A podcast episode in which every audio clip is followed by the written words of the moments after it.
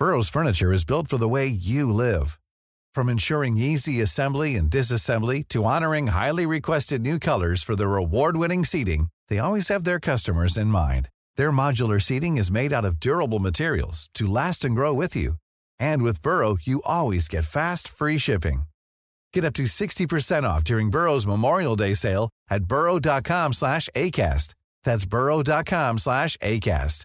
burrow.com slash ACAST.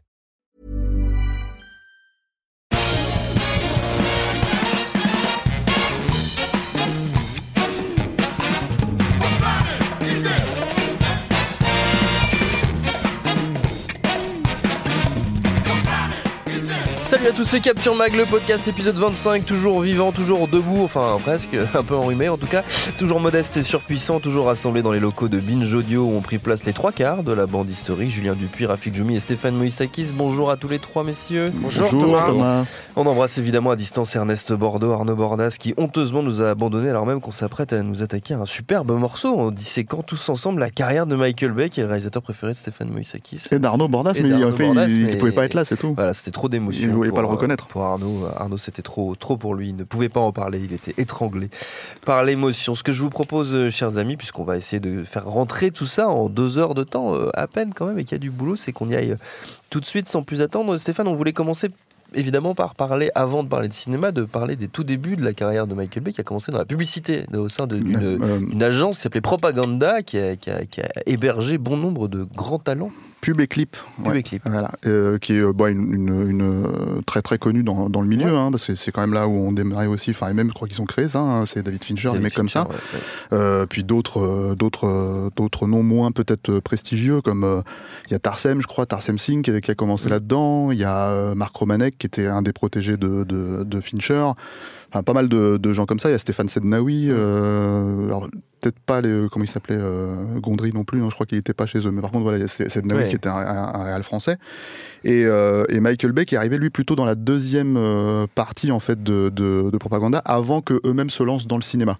Euh, parce que c'est ce qu'ils ont fait aussi à un Ouais. moment donné euh, c'est euh, au tout début des années 90 Euh, Michael Bay alors Michael Benjamin Bay n'est-ce pas? Né le 17 février 1965 toi, donc typique verso le mec. Voilà, ça, je pense qu'on peut le dire tu vois. Voilà verso. il fait tout péter tu, tu vois, tu vois comment ça Ouais, marche les versos voilà. donc, euh, euh, et en fait, qui était Michael Bay, qui était déjà, en fait, quand il s'est lancé dans, dans, dans ce cinéma-là, euh, euh, enfin, il faisait, quand il s'est- lancé dans, dans, dans son boulot, je veux dire, il était déjà Michael Bay.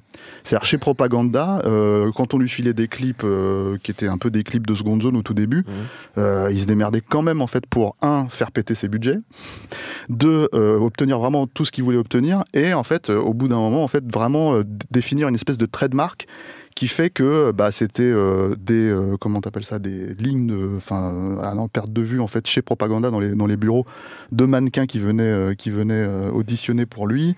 Euh, déjà en fait alors bon des mouvements de caméra complètement dingues. Son premier, je crois qu'un de ses premiers clips, alors j'ai- plus le nom de l'auteur, enfin du, du chanteur en tête, c'est un espèce de, alors ça c'était un concept euh, mis en place par euh, par le chanteur lui-même, euh, qui est vraiment pas connu du tout. Enfin même aux États-Unis, c'était un, mec qui était en train de, de revenir et tout, et en fait qui qui qui faisait une espèce de clip dans le désert avec un qui renvoyait à Witness. Et en gros, euh, le mec érigeait une baraque euh, dans, euh, comment dire, perdu au milieu de nulle part. Et, dès les, en fait, les premières images, dès qu'elles ont été montrées à la télé, en fait, Michael Bay est devenu instantanément bankable dans le milieu.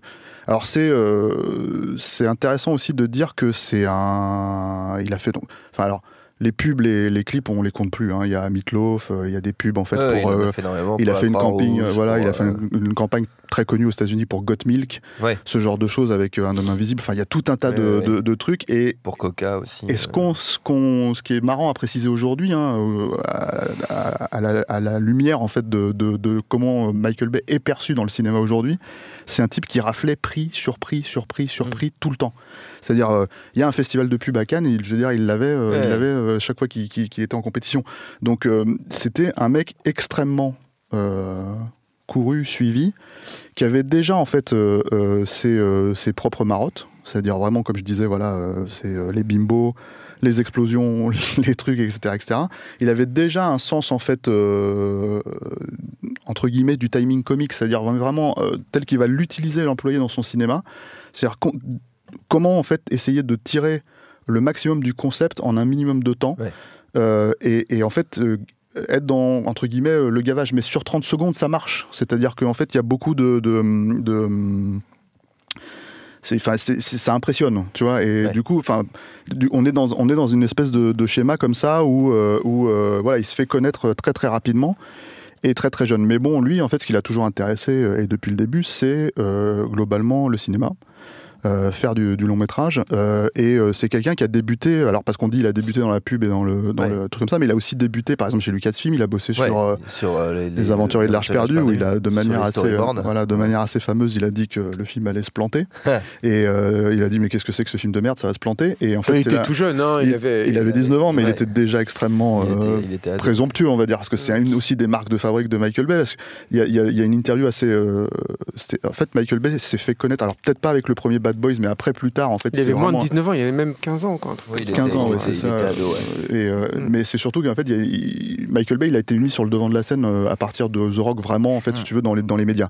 Et déjà à cette époque-là, euh, donc au moment où il faisait The Rock avec, avec euh, Sean Connery, euh, Nicolas Cage, tout ça, quand il racontait cette anecdote, il avait quand même une espèce de côté un peu présomptueux, Ouais. c'est-à-dire il se dit pas tiens j'ai j'ai j'ai J'ai euh, merdé, euh, j'ai me merdé, suis- voilà suis il avait déjà il, a- il Ouais. avait déjà ce truc là quoi.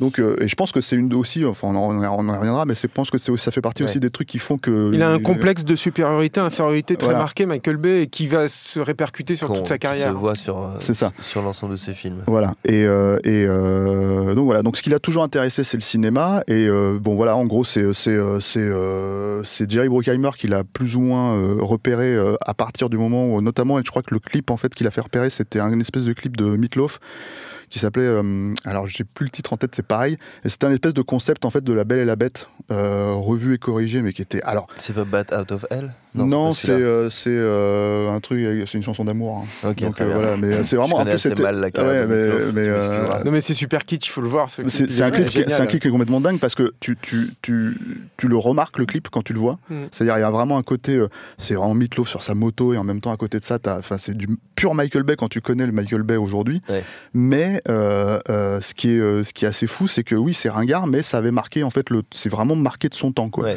Et, euh, et ça fait partie des, des, euh, des, euh, du vraiment du clip qui, a- qui l'a fait reconnaître en fait auprès de, de, euh, de, euh, Jerry Bruckheimer et bon Mm. plus tard Don Simpson. Euh, et c'est ce qui, ce a fait qu'ils ont travaillé ensemble pour lancer bah, le premier Bad Boys en l'occurrence, qui est, ah je crois, il l'a fait à 29 ans. Et c'est son premier long métrage en tant que comment dire en tant que réalisateur. Et c'est un projet qu'il a euh, complètement façonné à son image. Voilà. Alors, Donc, je cherchais la chanson de, de, de Meatloaf, mais j'ai pas trouvé. J'ai trouvé une, Je vais essayer de trouver. une très belle chanson d'Aerosmith qui s'appelle Falling Boys. in Love is Hard on the Knees. Non, c'est pas ça. Mais c'est vraiment. très En plus, plus, c'était vraiment.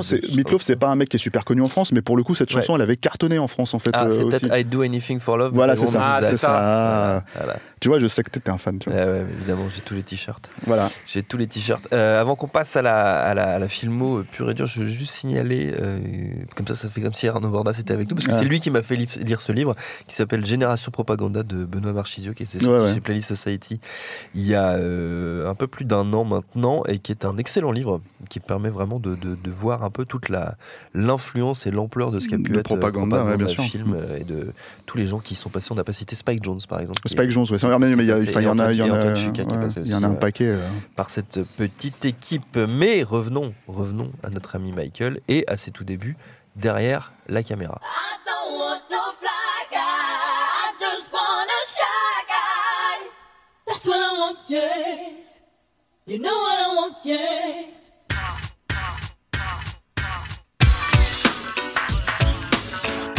Quelle belle musique. Ouais. Quel, quel BO 1995 1995. Alors, je préviens tout de suite les auditeurs qui ont Ouais. peut-être l'habitude qu'on mette en fait des, de la, surtout de la musique de film en général pour là, présenter bon, nos films. Là, le problème, c'est qu'en fait, quand on a décidé de faire un choix, euh, et ça s'accorde avec le bonhomme, hein, j'ai envie de dire, euh, bah, en gros, on a, on a pris des chansons parce que faut quand même être honnête. Genre, à un moment donné, toutes les BO se ressemblent. hein, Ah. euh, donc, euh, donc voilà. Est-ce que ça voudrait dire que tous les films se ressemblent aussi, Stéphane? Pas du tout. voilà, que C'est Michael- parce que même si Michael. euh, un peu cette impression-là. Même si Michael est un auteur. Non, le, le- le truc en plus, c'est que Bad Boys à l'époque, pour ceux qui s'en souviennent, hein, c'était absolument pas vendu sur le, le nom de Michael Bay, puisque c'était personne pour les gens. Euh, c'était à peine vendu sur le nom de Will Smith et, euh, et Martin Lawrence. Ouais. C'était vendu sur c'est un buddy movie.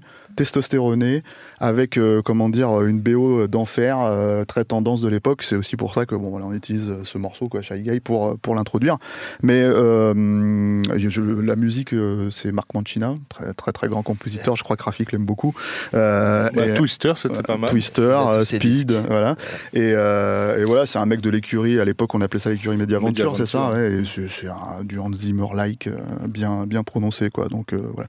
Euh, Bad Boys, c'est un projet à la base en fait qui était une vraie comédie d'action, euh, mais vraiment plus comédie qu'action en fait, qui était prévu pour, je crois, il y avait euh, euh, Dana Carvey, enfin des mecs comme ça, John Lovis, enfin tu vois des, des, des, des comédiens comme ça. Et c'est, c'est en fait c'est quand Bruckheimer et Simpson l'ont récupéré qu'ils ont décidé d'en faire quelque chose de beaucoup plus musclé, Ouais. beaucoup plus action et qu'ils ont confié à Michael Bay. Euh, donc il y a eu des réécritures par le scénariste Doug Richardson, qui était euh, notamment un des scénaristes de Die Hard 2, euh, enfin 58 minutes pour vivre. Il y a eu d'autres gens attachés au projet avant que Michael Bay. en tant que réel, en en tant que réel, je suis pas sûr, mais c'est un script qui était écrit par George Gallo, qui est pareil en fait faisait des comédies, surtout des, des scénaristes de comédie en fait à l'époque quoi. Et, et alors ce qu'il faut savoir en fait, ce qui est assez intéressant, c'est que ça a été le point de réentrée. alors, Je ne sais pas si c'est le terme est français, mais peu, importe. euh, de Bruckheimer et Simpson à Hollywood, euh, ce film, parce que hum, ils ont eu un, trio cet été-là, qui était euh, Bad Boys, Crimson Tide, Alabama de, Tony Scott, et Esprit Rebelle. Qui est, euh, je sais plus qui a réalisé Esprit Rebelle, mais c'est pas très grave, je crois. Euh, voilà, je sais, je sais qu'Antoine Fuca, passe. pour le coup, a fait le clip de. Oui, de- De, de- de, c'est Coolio Ouais, Coolio, c'est ça, voilà. Mais, euh, mais euh, donc c'est quand même dingue, hein, c'est quand même dingue qu'on se rappelle de, de, de ce genre de choses et pas et pas du mec qui a fait Esprit Rebelle. Euh, mais euh, tu vas nous le trouver, hein, je, vais tu le vois trouver, chercher. euh, je voilà. vais le trouver, ça, va- ça va m'énerver. Rafik, tu connais pas John N. Smith, Tu vois Non, ouais, titre québécois, Mentalité dangereuse. ouais, ouais, Pas bah, mal. ouais. Esprit Rebelle quoi. Euh, mais revenons à nos moutons. Et en fait c'est Georges Zunza, j'avais oublié. Georges Ouais. Zunza. Bref, hein, on s'en fout. Euh, oui, oui, euh, non, oui. Et, euh, et donc en fait, c'est- ça a été le point de réentrée pour pour pour revenir à Hollywood parce qu'en fait, ils étaient assez tricards à l'époque, Bruckheimer et Simpson, notamment à cause du bid, mais c'était cinq ans avant, hein, du bid assez massif de, de Jour de tonnerre Ouais. de Tony Scott avec Tom Cruise, qui euh, qui était pas un bid monstrueux, mais qui était surtout la démonstration en fait de de leur euh, la façon dont leur système à eux Ouais. était vraiment arrivé à terme. Et ce qui est assez marrant, c'est qu'ils ont réussi à se réinventer donc avec Bad Boys et, et les films qui ont suivi, en refaisant finalement la même chose, mais, ouais. mais, mais à la sauce années 90. Ouais. C'est-à-dire vraiment aller chercher donc des réalisateurs issus euh, du clip, euh, de la pub, euh, pour avoir un sens esthétique très très particulier, très très spécifique. Michael Bay donc en fait partie. Quand tu regardes le premier Bad Boys, même si c'est une version beaucoup plus cut, beaucoup plus vénère en fait que un Tony Scott de le Tony Scott de Top Gun, Ouais. c'est globalement la même, le même sens esthétique, les mêmes types de filtres, coucher de soleil, etc. etc. Et, euh, et voilà, le film, en toute honnêteté, c'est vraiment pas un film super intéressant parce que c'est assez timoré. Euh, je pense que Julien sera d'accord avec moi. On préfère largement la Le suite, deuxième, mais qui est sûr. Il les complètement, pas, il les pas. voilà, euh, c'est euh, c'est qui est complètement dingue en fait, mais même en, même encore dans les standards actuels. hein, moi, je l'ai revu récemment pour Encore l'émission. plus dans euh, les standards c'est- actuels, ouais. il- C'est un film complètement fou. Celui-là, c'est vraiment un film timoré, mais euh, qui, comment dire, euh, voilà, comme je disais, porte vraiment la trademark de Michael Bay. Ouais. Et, et comment lui-même va, euh, d'ailleurs, finalement, se, déjà en fait se citer à partir de ce film en permanence en fait derrière. Il y a euh, par exemple en fait euh, ce, tu parles d'un type qui voulait vraiment faire euh, comment dire école, enfin qui voulait vraiment marquer le- les gens. Bah, il avait des, des, des trips spécifiques hein, sur ce Ouais. film-là. Par exemple, il s'est dit je vais faire de Will Smith une star. Comment il va faire de Will Smith une star il va, il va le montrer en train de filmer au ralenti. Et ça, c'est ce qu'il dit texto lui-même. hein. Euh, chemise ouverte. Et il dit avec ce plan, je vais te faire toi une star. Et c'est vrai. Ouais. C'est ce qui s'est passé en fait. C'est à cause de ce plan où tu as, Will Smith qui fait une course-poursuite dans, Miami. Bah, D'un seul coup, tu as, sa chemise qui, qui part en cacahuète. Et là, enfin, voilà, tu vois, plan de bande-annonce, euh, etc. etc. Euh, je prends cet exemple spécifique parce que c'était euh, c'est assez euh, voilà c'est assez évident. Mais en vrai c'est sa façon en fait dont il va ingérer ce que je disais tout à l'heure en fait avec la pub et tout ça son fonctionnement de concept Ouais. à travers en fait euh, son cinéma. C'est comme ça qu'il s'est totalement réapproprié le film. Alors le film c'est comme je le disais c'est un buddy movie de base avec euh, du vaudeville où en gros le personnage de Martin Lawrence est persuadé que sa femme le trompe, donc en fait, t'as des gags euh, de mécompréhension au téléphone. C'est vraiment, enfin, c'est vraiment un buddy movie des années 80 de C'est pas très drôle d'ailleurs, hein, parce qu'on reviendra sur l'humour de Michael Bay qui est souvent euh, assez fin. Enfin, pas fin, mais non, non, mais il a, il a, un- je trouve qu'il a un timing comique, euh, Oui, oui, c'est et vrai. voilà, qu'il faut défendre.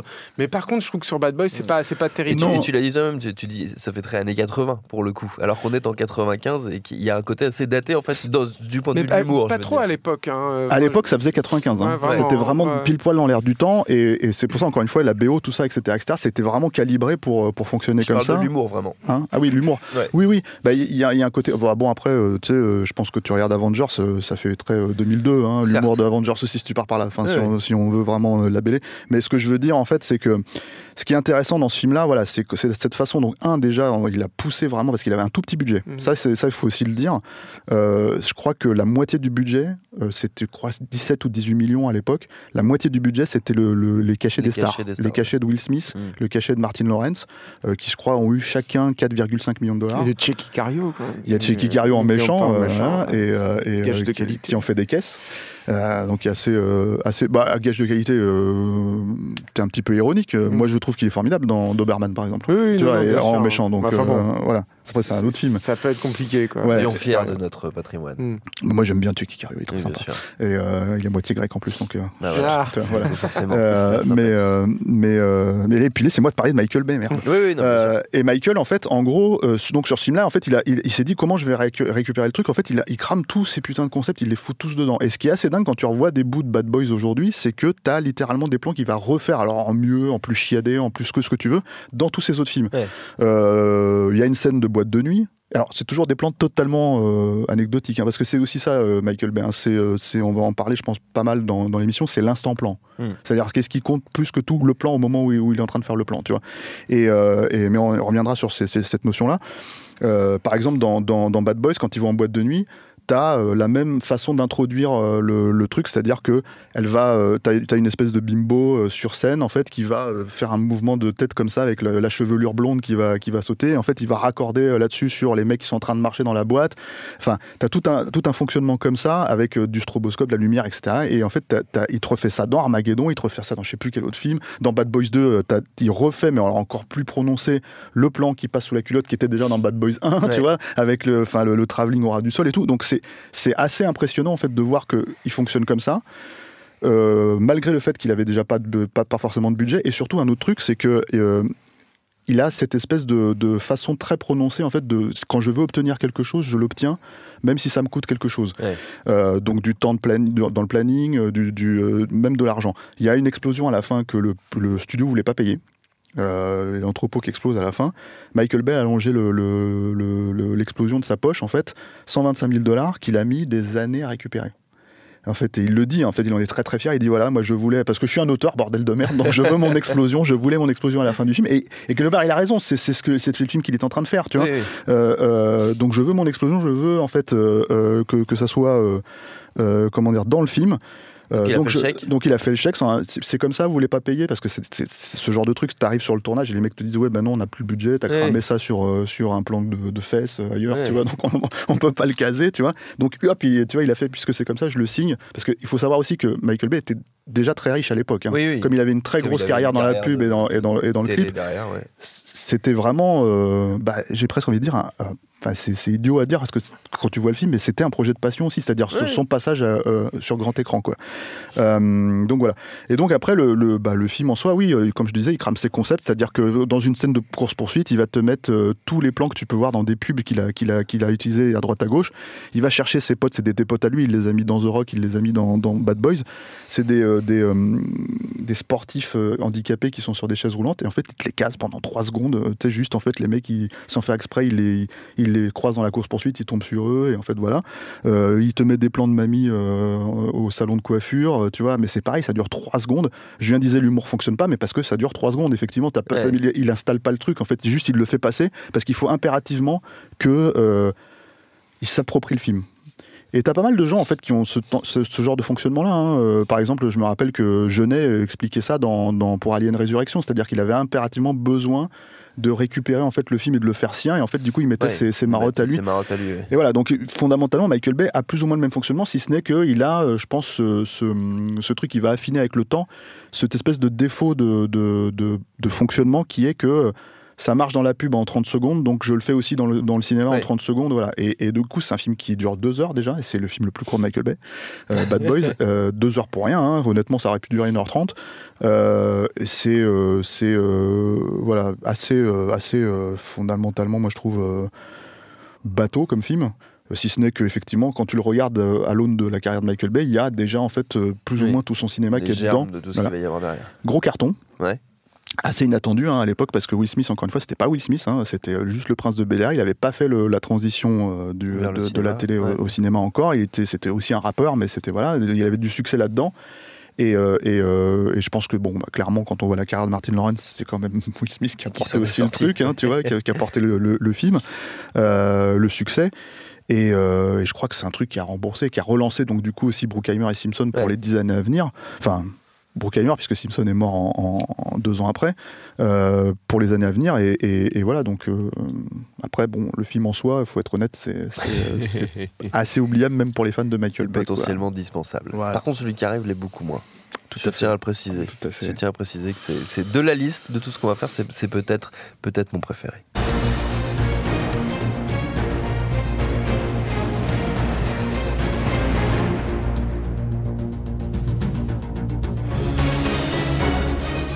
Et là, je me tourne évidemment vers Rafik Djoumi. On sait pas pourquoi. On ne sait pas du tout pourquoi.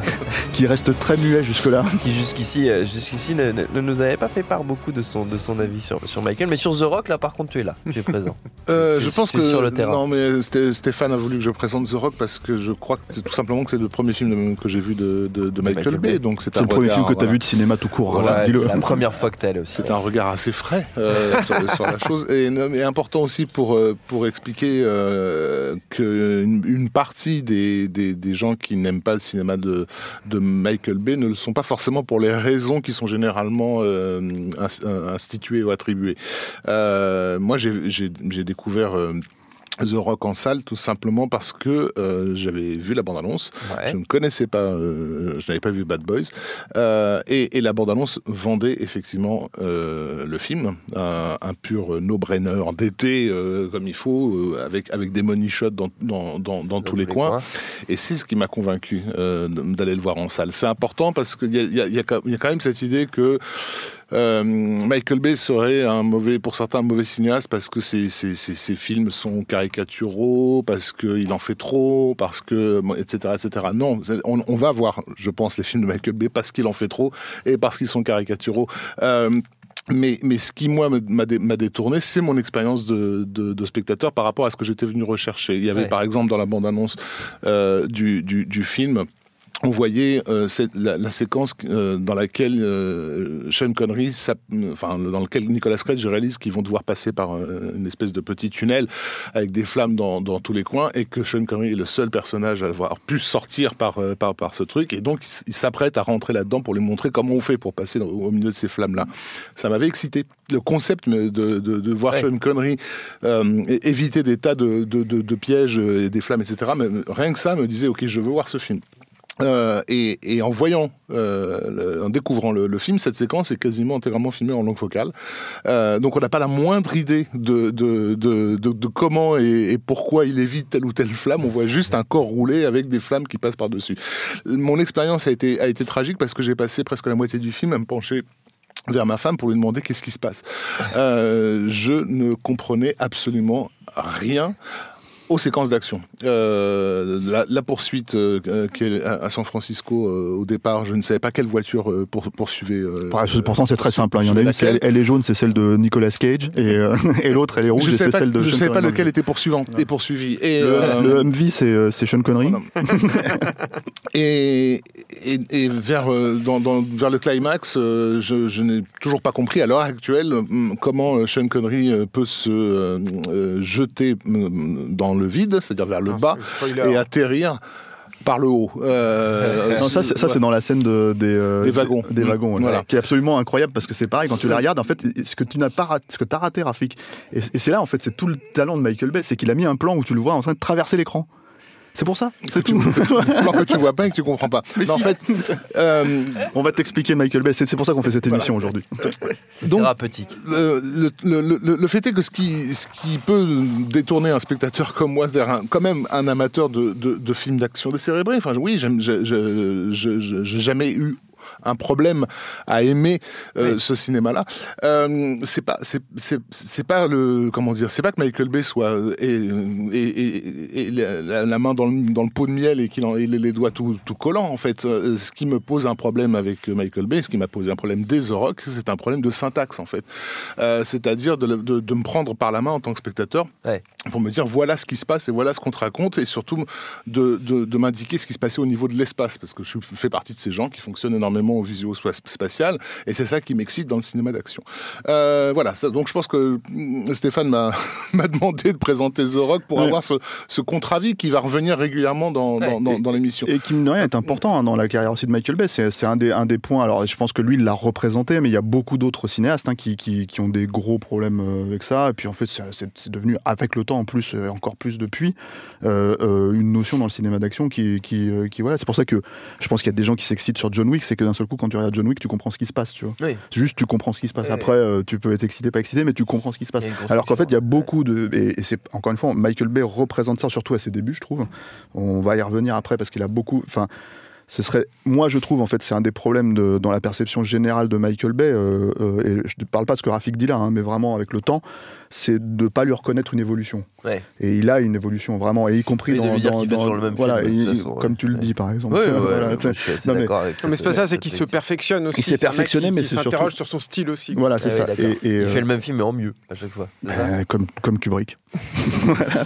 Ah ouais, je pensais pas qu'on allait. Ah, on, est, citer on est à ce niveau-là. Bah, euh, et plus d'une fois. Non mais euh, voilà, Euh, donc ce que Rafik dit, c'est vrai, c'est-à-dire que c'était un, un- un souci à l'époque, en fait, la spatialisation, c'était un souci, parce qu'encore une fois, je pense que c'est c'est euh, c'est le problème. Bon, The Rock, on- peut-être on pitch vite fait le film pour ceux qui l'ont pas vu, euh, voilà.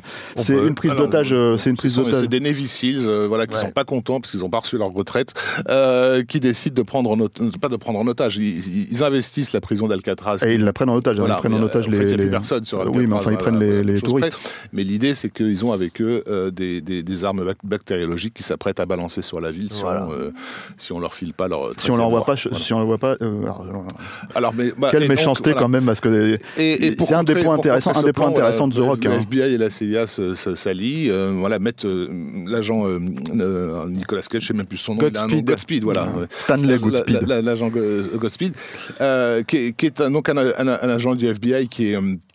qui, est, qui, qui joue de la guitare euh, torse nu euh, parce qu'il a parce qu'il est un peu quand même rock'n'roll sur C'est vrai qu'il l'a vu le film, il s'en rappelle. c'est Nicolas Cage quoi. Enfin, Non, bah justement, ça c'est un, c'est un des trucs intéressants, mais je vais peut-être laisser. oui, non, mais ça, c'est parce que ça Terminé, nous mais- renvoie à ce, que Stéphane disait de Will Smith, c'est tout Mais dans la façon oui. de présenter, euh, de présenter Ouais. le Mais personnage. Mais c'est un truc qui va être récurrent, c'est-à-dire que euh, il a créé, il a recréé en fait Nicolas Cage, c'est-à-dire que Nicolas Cage quand Oh il là, vient dans Rock, Nicolas Cage n'a pas besoin d'être créé. non mais il il n'empêche. Si on dit des. Nicolas Cage, c'est pas, Rock, du tout, du tout un héros d'action. Je veux dire, il va, il, À l'époque. il va créer, il va, il va faire de Nicolas Cage un personnage qui va devenir tout à coup euh, crédible là-dedans. Et ça, c'est un truc qu'on va retrouver dans, tout, dans tous ces films. C'est un autre truc, on, en- on- on reviendra aussi dessus, mais il y a, il y a, il y a, il y a une façon chez. euh, de la même façon qu'il aime beaucoup les acteurs, je pense, Nico- euh, Michael Bay, qu'il a un vrai goût pour ça. Mm.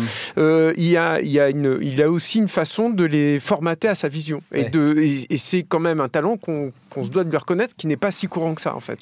Euh, c'est pas évident d'aller chercher un acteur. On le voit dans les Marvel, par exemple, très Oui, souvent sûr. c'est pas une évidence d'aller chercher un acteur qui est en l'occurrence plutôt affilié au cinéma un peu d'auteur, un peu alternatif comme euh, c'était le cas de Nicolas Cage à l'époque. Bah, surtout la même année, il a gagné l'Oscar. hein, et pour, de le, de euh, le foutre sur un film d'action et d'en faire un personnage qui est euh, qui a ses failles et tout dans le film, hein, mais qui est euh, mine de rien quand même crédible. Voilà. Et donc, euh, ce- ce- cet, cet agent va devoir s'infiltrer euh, sur, l'île d'Alcatraz et pour, pour, pour, pour y parvenir, avoir les conseils du seul évadé d'Alcatraz euh, qu'on qu'on connaisse dans l'histoire, que donc le capitaine Fran- John Patrick Mason, interprété par euh, Sean Connery, Euh, qui donc lui connaît tous les, tous les pièges et détours d'Alcatraz. De, de, ouais. Euh, a- D'ailleurs, d'ailleurs, le- la scène dont tu parlais tout à l'heure au début, elle est super drôle parce que donc il y a toute cette scène où Sean Connery il passe à travers les flammes, il lui Mm. montre, tu vois, et puis finalement il sort et il leur ouvre la porte. Oui, Et, et- et Alors là tu te dis mais pourquoi t'as pas ouvert la porte il y a, il y a- il y a- il y a 30 ans pour sortir. Et en fait c'est ça aussi The Rock, c'est-à-dire que dans les, dans, les scènes d'action c'est bourré de, d'incohérences comme ça, euh, assez assez marrantes en fait quand tu Alors, oui, analyse le film, j'ai envie de C'est, dire. alors c'est effectivement incohérent. Le film s'est, fait taper dessus aussi pas- pour ça, hein, pour, pour, pour, pour son scénario. Voilà, euh, il s'est pas tant fait tout. taper dessus, hein, euh, le Pour film. son hein. montage, je me rappelle surtout. Il y avait beaucoup de plans en fait.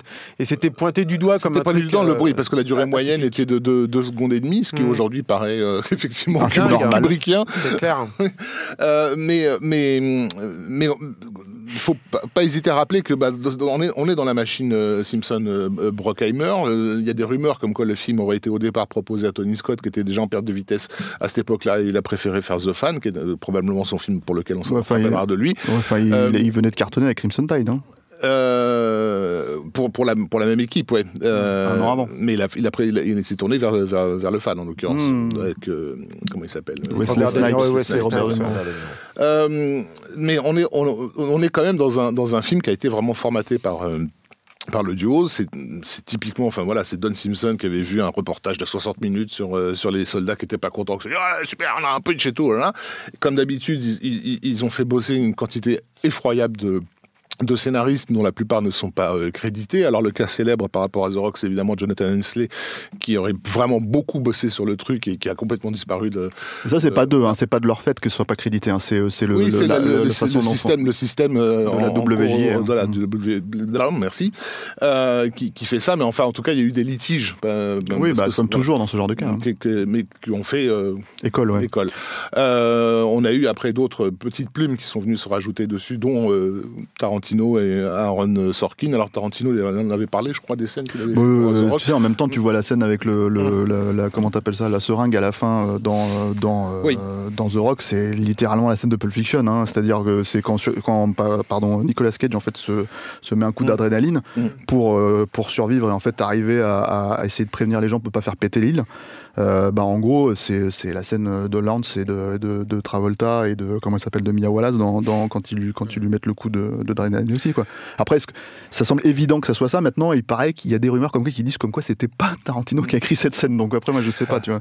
Enfin, euh, si, si Bad Boys était un, presque un film de, de transition, puisque c'était presque un apprentissage de, du format long métrage pour, pour, pour Michael Bay, Mm. euh, The Rock, c'est vraiment, pour le coup, je pense, la naissance de, du, du quoi, du style euh, Michael Bay et de ce style totalement hyperbolique, euh, qui fait qu'effectivement, ça ne, ça ne peut donner que des bandes annonces. À, à, Money Shot. Ouais. Euh, mais aussi un style qui du coup il est, est, est- est limité par son désir euh, euh, effroyable d'être systématiquement et totalement toujours efficace. C'est-à-dire qu'en fait du, du, du money shot il y en a tout le temps dans, dans, dans, dans, dans The Rock, ça n'est pratiquement que ça et sans articulation. Et là on a, comme, moi aussi en tant que spectateur j'ai eu ce problème-là. Pour prendre une image euh, euh, grammaticale, euh, j'ai l'impression de quelqu'un qui écrirait en majuscule sans ponctuation. Euh, il, il faut que ça pète tout le temps, pas seulement en termes d'explosion à, à- à- à l'image, hein, mais il faut que chaque image soit cadrée en putain de contre-plongée. Ah, mais de toute façon, avec, avec, De toute façon, c'est même pas seulement ça. C'est que s'il y a une femme qui passe dans le champ, il faut que ça soit une bombasse. Si, comment dire, si, si, je sais pas, Nicolas Cage ouvre, ouvre son paquet qui vient de recevoir avec son vinyle, il faut qu'il y ait un mouvement de caméra de malade et Mm. tout, avec un travelling, etc. etc. Oui, c'est- c'est clairement, euh, c'est son fonctionnement, c'est sa logique, c'est du sur-cinéma. Et ça, Euh, peut ça, peut- ça anesthésie, ça peut anesthésier euh, assez vite. Alors ça tient à éveiller, hein, manifestement, mais Faut, Mais faut apprendre voilà. de lâcher prise. hein. Moi, j'ai pas aimé The Rock aussi à, à sa sortie, mais euh, Moi, j'ai adoré mais- The Rock à sa sortie. mais, mais, mais après, mais après, j'avais. en gros, je fais de la rétention anale avec Michael mais après non ça mais après j'ai- moi j'ai apprécié à partir de Armageddon et mais mais c'est vrai qu'il il faut il faut lâcher le truc en fait et il y a un truc profondément régressif mais pas tant et quand je parle de ça c'est pas tant sur le côté euh, euh, il y a des bimbos des explosions et des mecs musclés en fait euh, qui sont des, des trucs de, de, de de petits mâles un peu concon quoi comme ça. Mais, mais c'est pas ça c'est vraiment un truc régressif sur ta façon d'appréhender et d'absorber en fait les images. Et, et- et je trouve aussi du coup alors c'est pas le meilleur exemple je trouve The Rock là-dessus mais je trouve que du coup, il y a un. j'ai- J'emploie un mot un peu bizarre pour, pour Bay, mais il y a quelque chose du symbolisme en fait chez lui. C'est-à-dire que tu as, des, t'as une succession en fait d'impressions et de. Comme c'est un mec qui cherche l'efficacité tout le temps, euh, c'est un mec qui se retrouve fatalement à travailler autour de, de symboles euh, quasi systématiquement en fait. Et du coup, tu as une lecture et de l'action et des événements et de la caractérisation des personnages qui devient enfin, faute de mieux, j'arrive pas à trouver d'autres euh, qualificatifs. Venez à mon aide si vous en voyez un autre, mais, mais qui, qui tient pour moi de, de- de ce mode de fonctionnement. Quoi. Mm. Voilà. Oui, après, il va le pousser jusqu'à un certain terme. Mais alors, ce qui est intéressant aussi sur The Rock, c'est la, per- la- la perception. C'est-à-dire que tu disais que en fait, les gens se fait, ils, sont, ils ont attaqué The Rock. C'est pas vrai. Un- un- au-delà du fait que ça a été un très gros succès aussi Ouais. cet été-là, euh, le film a été labellisé, alors vraiment, hein, la- labellé film intelligent. Ce qui est quand même en fait très drôle parce que tu devrais ressortir toutes ces critiques des gens qui chient sur Michael Bay depuis. Pas en Et- France, hein, Steph. Non, mais aux États-Unis et, et notamment sur l'idée et ce qui, ce qui était plus ou moins vrai dans le cinéma d'action, encore une fois à l'époque, hein, euh, de présenter, si t'enlèves euh, Mike Tiernan et compagnie, tu vois, présenter un méchant euh, relativement en fait, euh, euh, comment dire, enfin avoir une espèce de ambigu, Oui. tu vois, Mm. avec un Ed Harris qui, qui est quand même, euh, je spoil hein, le film, tant pis, euh, pour ceux qui l'ont pas vu, euh, donc passez, tu vois, vite, vite, avancez dans le, dans le, dans le podcast, euh, bah, qui en fait fait un coup de bluff, c'est un coup de bluff dans le film, Ouais. c'est-à-dire que depuis le début, il sait qu'il va pas faire sauter les trucs, sauf qu'il a un groupe de mercenaires avec lui qui font pardon, mais nous on n'a pas été payés, donc on va faire sauter le, le- et, ça devient les vrais méchants du film, on va dire entre guillemets.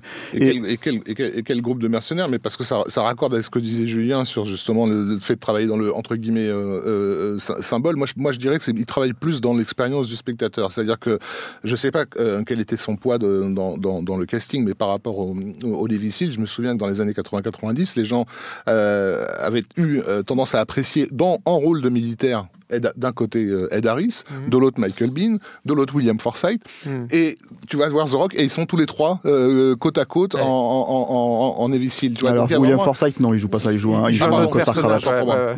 Euh, Mais il est savoureux. mais on a on a on a on a ces, ce, ce, ce rapport au, au gueule, cette espèce de fétichisme ci- cinéphilique. Complètement. Ouais, il y a Euh, John de- Spencer de- aussi. qui comment Il y a John Spencer aussi dans, dans, Mm. dans The Rock qui a une gueule pas possible. Ouais. Il y en a plein. Il y a et, et- et la, et la question du, du- Todd, voilà, voilà la question de, de ce fétichisme, elle va euh, elle, elle se pose parce que c'est effectivement ce qui semble motiver euh, un, Après, un mec euh, comme comme Bay dans, dans Michael, sa façon Michael même de concevoir ses images. c'est un gros fan de James Cameron. Euh, Ouais, je pense que quand euh, voilà, et je pense que quand il apparaît euh, Michael Bean, euh, il va chercher Aliens, tu vois, il va chercher X. Ouais. Mais ça, c'est ça fait partie du truc. Après, il y a aussi ce truc de Bruckheimer Simpson à l'époque où, où ils aimaient bien en fait truffer euh, leur, leur leur film de casting euh, complètement dingue. hein.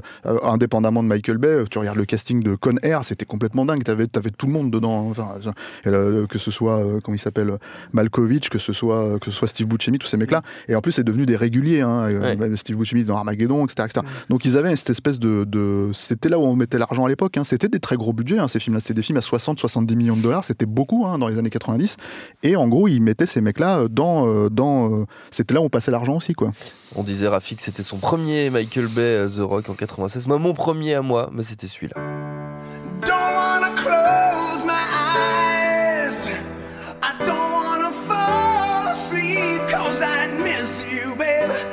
I don't J'avais même le CD. C'est notre chanson. C'est notre chanson, Stéphane.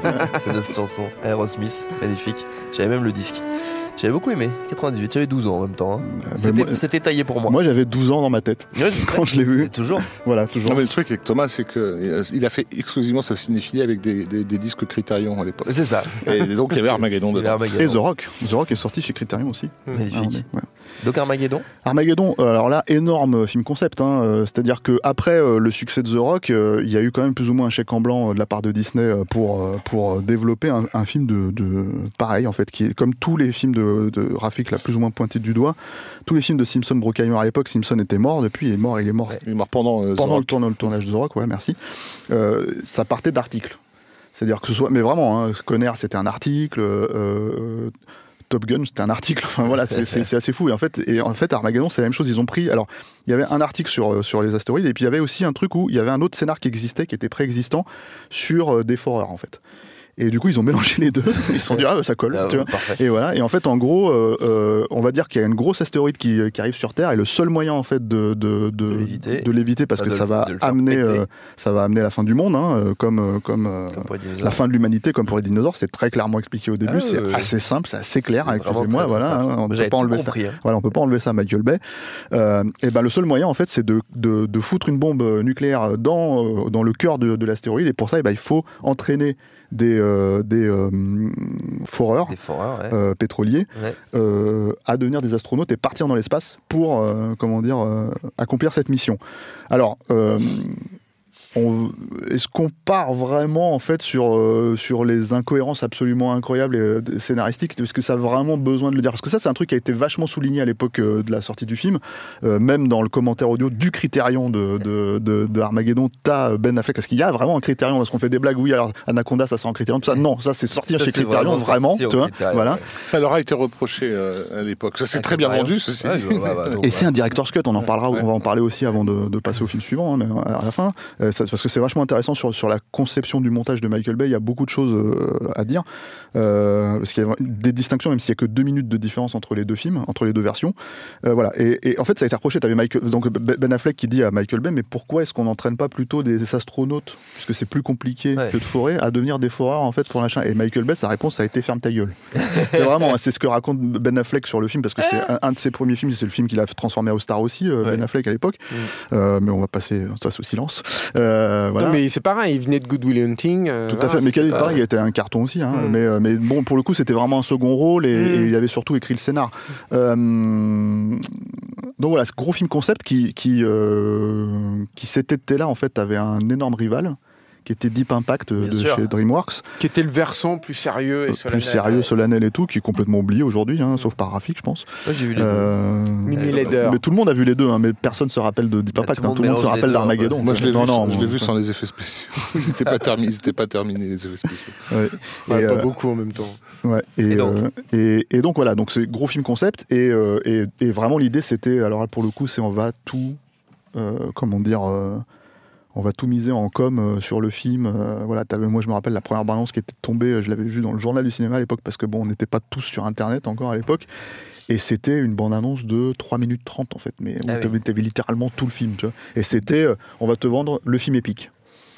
Et même s'il touchait un petit peu avec ce, ce genre de choses dans, dans euh, comment dire, dans The Rock The ici et là, très vite, euh, là, on a, enfin, il a poussé les potards à fond sur l'Americana, Ouais. euh, sur euh, comment dire euh, la façon de, de, de, enfin, de cutter le film qui était mais complètement, euh, voilà, c'est, bourré de séquences. Mais je crois que c'est son pire, son, son film le plus extrême à ce niveau-là. C'est pas au niveau de ce qui monte, pas au niveau de l'action et tout, mais tu parles de l'Americana, c'est quand même il y, a, il y a carrément un clip en fait qui dure plusieurs minutes là-dessus. Je me souviens aussi de la scène de décollage où ils y vont au, ra- au ralenti et tout, mais c'est c'est- enfin qui, Avec- qui partait de, de ça, mais qui est qui, qui est interminable, quoi, qui n'en finit pas. Et, et- et je me souviens aussi d'un autre truc de production qui est intéressant peut-être à rappeler, c'est que ils, ils ont rajouté en cours de tournage, alors que le film il est gavé à la gueule de, de spectacles et de machin et tout, mais la, la- la destruction de Paris notamment, c'est Mm. un rajout euh, tardif en fait. C'est un rajout Ouais. post-Cannes, c'est-à-dire qu'ils ont Voilà, montré c'est ça. 30 minutes du film à Cannes. Le film sortait le 4 juillet parce que c'était la date, euh, la date, Ouais. euh, comment dire, de la fête de l'indépendance. Donc il fallait sortir. C'est la date où tu sors ton blockbuster. à, à l'époque. À l'époque, hein, ça, voilà. Voilà, euh, euh, t'avais T2 qui était sorti le 4 juillet, t'avais euh, t'avais euh, Independence Day, de toute évidence, euh, Oui. comment dire, euh, deux ans avant. Et, euh, et en gros, euh, ils avaient montré 30 minutes du film à Cannes, et c'est en passant par Paris qu'ils ont fait Eh putain, on va foutre un plan de Paris et faire péter. Donc c'est vraiment un plan qui est un plan en plus hyper iconique, hyper, qui, enfin, moi je trouve fonctionne super bien, il est assez beau, quoi, tu vois. Enfin, t'as une- non, mais il est complètement cliché, évidemment, Mhm. mais. Tu- tout le monde en fait, et surtout à Paris, quand tu vois le film, moi je me rappelle, j'ai vu le, soir de la sortie à Paris, euh, je sais plus dans quelle salle, et les gens font oh, comme ça, parce que d'un seul coup tu fais péter Paris, quoi. Tu vois, c'était, c'était, c'était, il y a de l'ordre à la fois de l'ordre du fantasme parce que c'est un truc qu'on voit pas, tu vois. En tout cas, à l'époque, on l'avait pas trop vu, et, et, et en plus, en même temps, enfin, enfin, fait avec euh, les, les moyens techniques de l'époque. quoi. Il faut dire que c'était aussi une époque où, euh, effectivement, tu avais, sur les, les- sur, à la suite du succès en fait, de Independence Day, tu avais un revival aussi du, du, du film catastrophe, en Ouais. fait. hein. Euh, et euh, mais- et, euh, Armageddon est un peu le pendant euh, total euh, et euh, complètement gonflé au testostérone dans tous les coins dopés à tout ce que tu veux, aux hormones, au machin et tout. De ça, en fait. Ouais. Alors, le, le- le truc, c'est que hum, moi, je, je pense que on- il y, a, y y un double truc avec euh, Independence Day et Armageddon à cette époque-là. Bon, ce qui intéressait euh, clairement Michael Bay, c'était euh, c'est un peu comme Spielberg avec les dinosaures dans Jurassic Park. Lui, c'était les astronautes. tu vois. Ouais. C'est, genre, en gros, c'était son trip. il s'est tapé l'étoffe des héros, je sais pas combien de fois, etc., etc. Donc, il a vraiment poussé. voilà, c'est, aussi un grand fan de. J'allais dire qu'on a recité avec Kubrick, mais 2001. c'est, un gros fan de 2001 aussi. Donc voilà, il y a, y ce trip. hein, hein, ça se voit dans Armageddon. Euh, et euh, et il y a tout, tout ce trip autour de ça, euh, autour du film, et en même temps, voilà, comme on disait, il a poussé les, les potards dans, dans le cut, parce que c'est vraiment là, pour le coup, je crois que les plans les plus longs, hein, on appelle ça des plans séquences, tu vois, dans le jargon, ils font 9 secondes. Oui. J'avais compté, hein, j'étais allé chercher les plans les plus longs de, de, d'Armageddon, parce que moi, c'est un film qui m'a vraiment fasciné, Armageddon. C'est-à-dire que j'ai vu deux fois en salle. Comme toujours chez Michael Bay, quand tu le vois une première fois, tu fais oh, putain, qu'est-ce qui s'est passé, tu vois? Quand tu le vois une deuxième fois, tu te dis ah ça va en fait. Tu vois? Donc Ah euh, en fait finalement j'ai- plus ou moins compris le film. Sauf t'as vraiment des moments parce que euh, indépendamment en fait de, de, de la forme, il y a un moment donné, euh, la forme elle est faite aussi pour masquer euh, une certaine euh, vacuité dans les, non pas, pas pas dans les enjeux mais dans la façon en fait dont ils sont amenés. Et, et moi je- pour le coup on a beaucoup souvent blâmé en fait la, la critique a souvent blâmé Lucas et, euh, et Spielberg en fait d'avoir tué le cinéma avec leur blockbuster euh, dans les années euh, 70, euh, Les Dents de la Mer et, et- et Star Wars. Et moi, j'aurais tendance à déplacer la vraie problématique en fait aux années 90 et à Independence Day et Armageddon notamment, euh, avec l'amour que je peux avoir pour Armageddon, pas pour Independence Day, mais parce que c'est des films en fait qui globalement euh, euh, euh, se font même plus chier à écrire une histoire Ouais. qui tienne à peu près debout. Independence Day, c'est assez connu que c'est un film qui a été écrit en 30 jours. Bon, bah, quand les mecs le disent, t'as envie de leur dire, ça se voit. C'est-à-dire vraiment, ça se voit. Tu vois, faut arrêter. hein. Les mecs, ils viennent. 30 jours, c'est beaucoup. Ils vont avec une clé, une clé. USB dans l'espace pour, euh, pour, pour niquer le vaisseau spatial en mettant un virus de, Ouais. de 4K, tu vois, enfin excuse-moi, mais de, cette taille-là, mais un truc qui se passe avant euh, que Michael Bay soit, soit, soit sur l'affaire, c'est le développement du, du projet et, son écriture. Et ça ça, ça- ça joue beaucoup aussi, parce que pour revenir sur l'histoire de, de- de Deep Impact, d'après euh, euh, Bruce Joel Robin, qui est le, le scénariste de, de- de Deep Impact, le projet, euh, cette idée de- d'as- d'astéroïde, euh, Richard Zanuck l'avait eu dans les années 70. Mm, hein. Euh, et c'était inspiré plus ou moins de- de- du film Le choc des mondes, euh, When Worlds Collide. Euh, et Spielberg avait même pensé un temps euh, en faire mm, voilà, quel- quelque chose. Mais le, ce développement, ce développement-là, il était quelque part geek oriented, c'est-à-dire que tout, tout portait sur la notion de, de, de, de l'astéroïde. D'après donc Joel Rubin, il, il en aurait parlé euh, durant un déjeuner et un exécutif de Disney aurait pris des notes. Mm. Et ça aurait donné le projet. euh, Armageddon. Bon, ça me surprendrait pas que Simpson et Bruckheimer aient été partisans de ce genre de méthode, d'aller choper comme ça des idées euh, euh, ailleurs, mais, mais mais il est évident que le projet tel, tel que Simpson et Bruckheimer vont le développer, le côté geek oriented, il va complètement disparaître. Au Ouais. fond, cet astéroïde, on s'en bat les couilles. Euh, et quand Jonathan Hensley vient bosser. Euh, euh, Enfin, on s'en bat les couilles, on s'en bat les couilles, il, il est quand même la taille du Texas. Il C'est ce qui est quand même assez génial parce que les mecs ils conceptualisent le truc pour t'expliquer ce que c'est. Il fait la taille du Texas. Mais, mais voilà, mais- mais ça suffit pour eux à, le à- à caractériser. On va pas, on va pas rentrer. C'est pas un film de SF. euh, Non, non. Armageddon. Alors, euh, Enfin, mais je, ouais, juste. ah, euh, je, suis pas tout, je suis pas tout à fait d'accord là-dessus. Il y a tout un aspect euh, de- de- du film qui, à mon avis, est, est pour beaucoup dans, dans- dans son succès, c'est son aspect redneck et, et Americana, vraiment les, ouais. les- Amé- Americana, mais au sens redneck du terme. C'est-à-dire Mm. que la présentation du personnage de Bruce Willis, elle est quand même croquignolette. Il est en train de faire du golf sur sa plateforme pétrolière en se servant de Greenpeace comme, euh, Comme cible. Comme, cible. Genre ces, quelque part- encu- ces enculés de Greenpeace. Et, cette quel- scène, et hein. quelque part, c'est génial. Euh, c'est, bah, la première partie du film, on a presque l'impression qu'on est en train de nous faire les 12 salopards dans, dans, Ouais. dans, dans l'espace. On va, on va choisir les pires mecs euh, aux quatre coins des hein. États-Unis. Il y en a un qui est en train de se faire poursuivre par des flics, on sait même pas pourquoi. Il a la moitié d'un état euh, aux, fesses et tout. Voilà. Et, euh, et quand il refait l'étoffe des héros dans- de- durant, leur, euh, durant, durant leur entraînement, il le refait vraiment version Robert Aldrich. C'est plus Ouais. du tout les. les- les- Parce que les mecs, ils ratent, leur, ils, ra- Voilà. ils ratent leur examen tout le temps, ça, tout le temps, mais comme ils savent forer. Ouais. on les envoie quand même. On quoi. voit quand C'est quand même, même, euh, Et donc, euh, c'est c'est cet aspect-là qui va, qui va prendre le. le- Ah, mais moi, c'est ce que c'est ce que j'aime le plus dans le film. hein. Enfin, toute la première partie avant qu'ils partent dans l'espace, c'est ce qui me fait délirer parce Après, que c'est c'est un peu complètement. C'est pas que c'est un peu trop, c'est que tu comprends plus. C'est-à-dire, c'est ce que j'allais dire. En fait, une des problématiques, c'est que, euh, par exemple, il y a- il y, a une scène pour moi qui est une scène clé et, et- et, en fait, il y a une version complètement différente dans le dans le dans le director's cut. Enfin, complètement. J'exagère, mais enfin, vraiment différente. C'est la scène de la station Mir, l'explosion de la station Mir. Je, je- à ce jour, en fait, quand tu regardes la version qui est sortie en salle, je ne comprends pas pourquoi ça explose. Je mais vraiment. C'est-à-dire, et j'ai vu le film. euh, Genre au bas mot dix fois. Et puis il y a un diagramme qui t'explique où Voilà. ils sont et où Sauf ils doivent aller. C'est voilà, ça qui est génial. Et en fait, et du coup, euh, euh, c'est c'est ça la problématique en fait que quand je parlais de problématique en fait de à un moment donné de tuer. Euh, le blockbuster entre guillemets, c'est-à-dire Ouais. je parle de l'écriture, c'est-à-dire qu'au-delà du cut, au-delà des machins, en fait, la raison pour laquelle je ne comprends pas cette scène, c'est parce qu'on va pas expliquer le truc fondamental, le truc fondamental, Mm. pourquoi ça pète. Ouais. Donc, pareil, à la fin du film, euh, le, le- le- le le vaisseau, enfin le, comment dire le, vaisseau spatial. Bah, c'est ça. Enfin, hein. la navette, oui, non, mais la navette ne veut pas redécoller. Comment on la refait Ouais. décoller? Putain, on prend une clé à molette et paf, on tape On tape dessus et ça dessus, redécolle. ouais.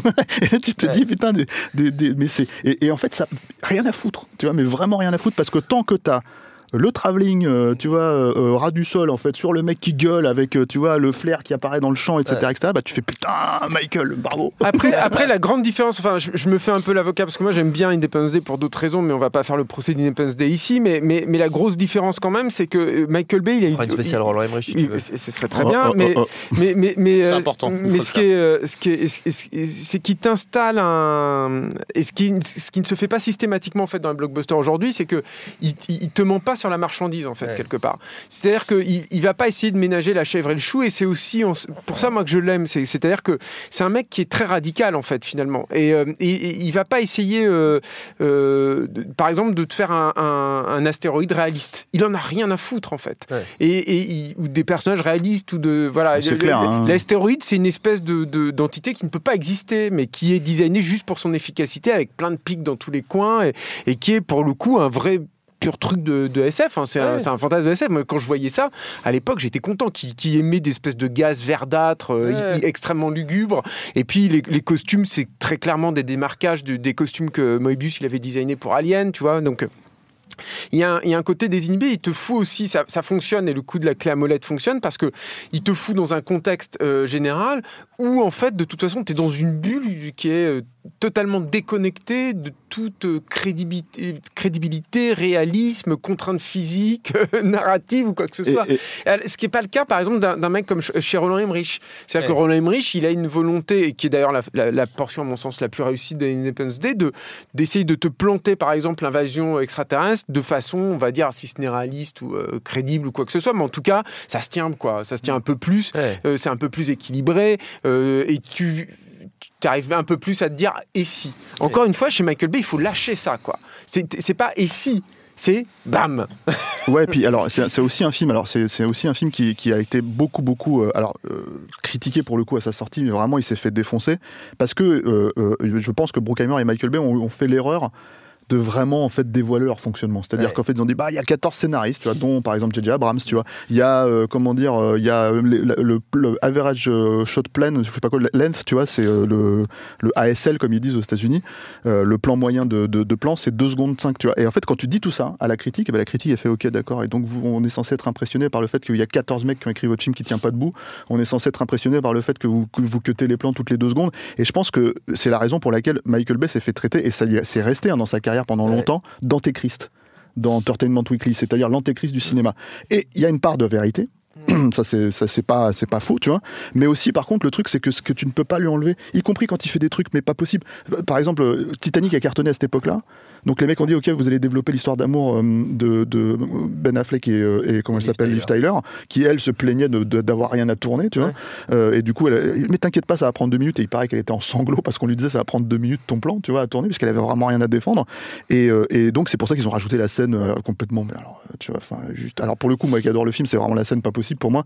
La scène avec les, les animaux là tu sais Ouais. les petits animaux les biscuits là où ils jouent avec ça tu vois. Est-ce que tu crois à la fin du monde? Oui mais on va le sauver blablabla. Enfin tu vois le truc complètement euh, tarte tu vois mais Michael Bay il y croit et c'est la grosse différence pour moi aussi avec le truc et le truc que je voulais rajouter avant parce que je te sens fébrile de passer Bah au film oui, suivant le truc que je voulais rajouter, c'était je voulais parler du director's cut et notamment il y a quelques petites séquences rajoutées vite fait. T'as notamment une scène avec le père de Bruce Willis euh, dans le film qui n'est pas dans la version sale, qui est interprétée par Laurence Ternier, mais t'as surtout en fait par exemple la scène de la station Mir qui devient presque lisible. Ah, Alors je je saurais pas t'expliquer pourquoi, presque presque. C'est-à-dire qu'en fait quand je l'ai revu deux fois j'ai compris ce qui s'est passé.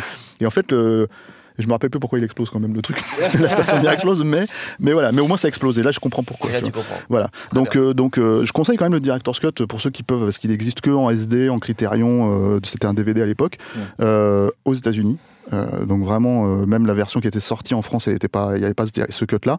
Et, euh, et voilà. Mais c'est clairement pour le coup Armageddon, c'est alors pour le coup, je pense le, vraiment le film qui a scindé, déjà qui a fait la carrière de Michael Bay, c'est-à-dire financièrement parlant, au tout début, et surtout qui a vraiment scindé le, le public et qui a dit ok, donc même si ça cartonnait, c'était très très très mal vu d'aimer les films de Michael Bay quoi à l'époque.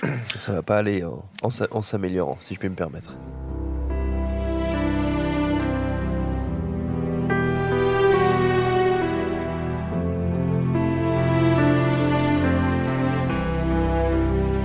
Alors ça aussi c'est un souvenir en salle pour moi parce que c'est la seule fois de ma vie où je me suis fait virer d'une salle de cinéma Ah.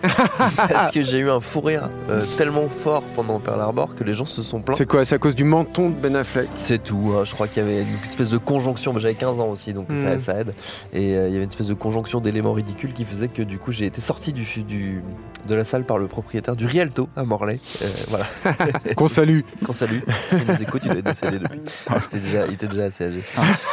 Ça devient morbide. Ça devient morbide, c'était en 2001. Pearl Harbor, Julien? Ton film Ah Bah ouais, mais je suis spécialiste des, des- des bons films. Non mais en fait, euh, euh, le- repartons sur Armageddon. C'est Armageddon, comme l'a dit Stéphane, euh, il y a une Ah ouais, on est scission. passé à Pearl Harbor. Euh, Oui, oui, je sais, mais c'est important pour comprendre Pearl Harbor. C'est-à-dire qu'il y a une scission très clairement marquée avec, le, avec la critique. Et, euh, et ça, c'est la première chose. Et paradoxalement, c'est le film, je crois, qui avait rapporté le plus d'argent, en fait, à l'époque.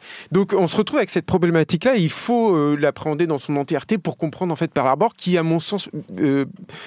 c'est c'est peut-être c'est un de ses plus mauvais films en fait à Michael Bay parce que il participe de ces films où il euh, et c'est là aussi où Un c'est des un plus auteur- malhonnêtes, je pense, surtout, c'est ça. Ouais, le- où- Son film où- de commande. voilà, où, il, où il, il essaye en fait de se couler dans un moule qui ne lui est manifestement pas euh, adapté. Ouais. Et en l'occurrence, euh, ah, il y a, il y a peut-être euh, quelques références à des, à des classiques du film de guerre Non, euh, non, hollywoodien. non, dans, dans- mais non, mais enfin, l'éléphant dans la salle, c'est c'est Titanic. hein, mais façon, voilà, euh. mais vraiment le Ouais. film vraiment Oui, sur enfin, lequel bon, il après, il y a Patton, il y a plein de trucs. hein, Non, non, mais euh, ça, le- Arme- Pearl Harbor existe parce que Titanic, point. Oui, oui, oui. Exactement, voilà, c'est ce que je voulais dire. C'est- C'est-à-dire que tu, tu peux parler à de euh, tant qu'il y aura des hommes, tu peux parler peut-être de Tora Tora Tora aussi, hein, parce que c'est les films qu'il a vus, hein, euh, Michael Bay qui l'ont euh, manifestement euh, nourri.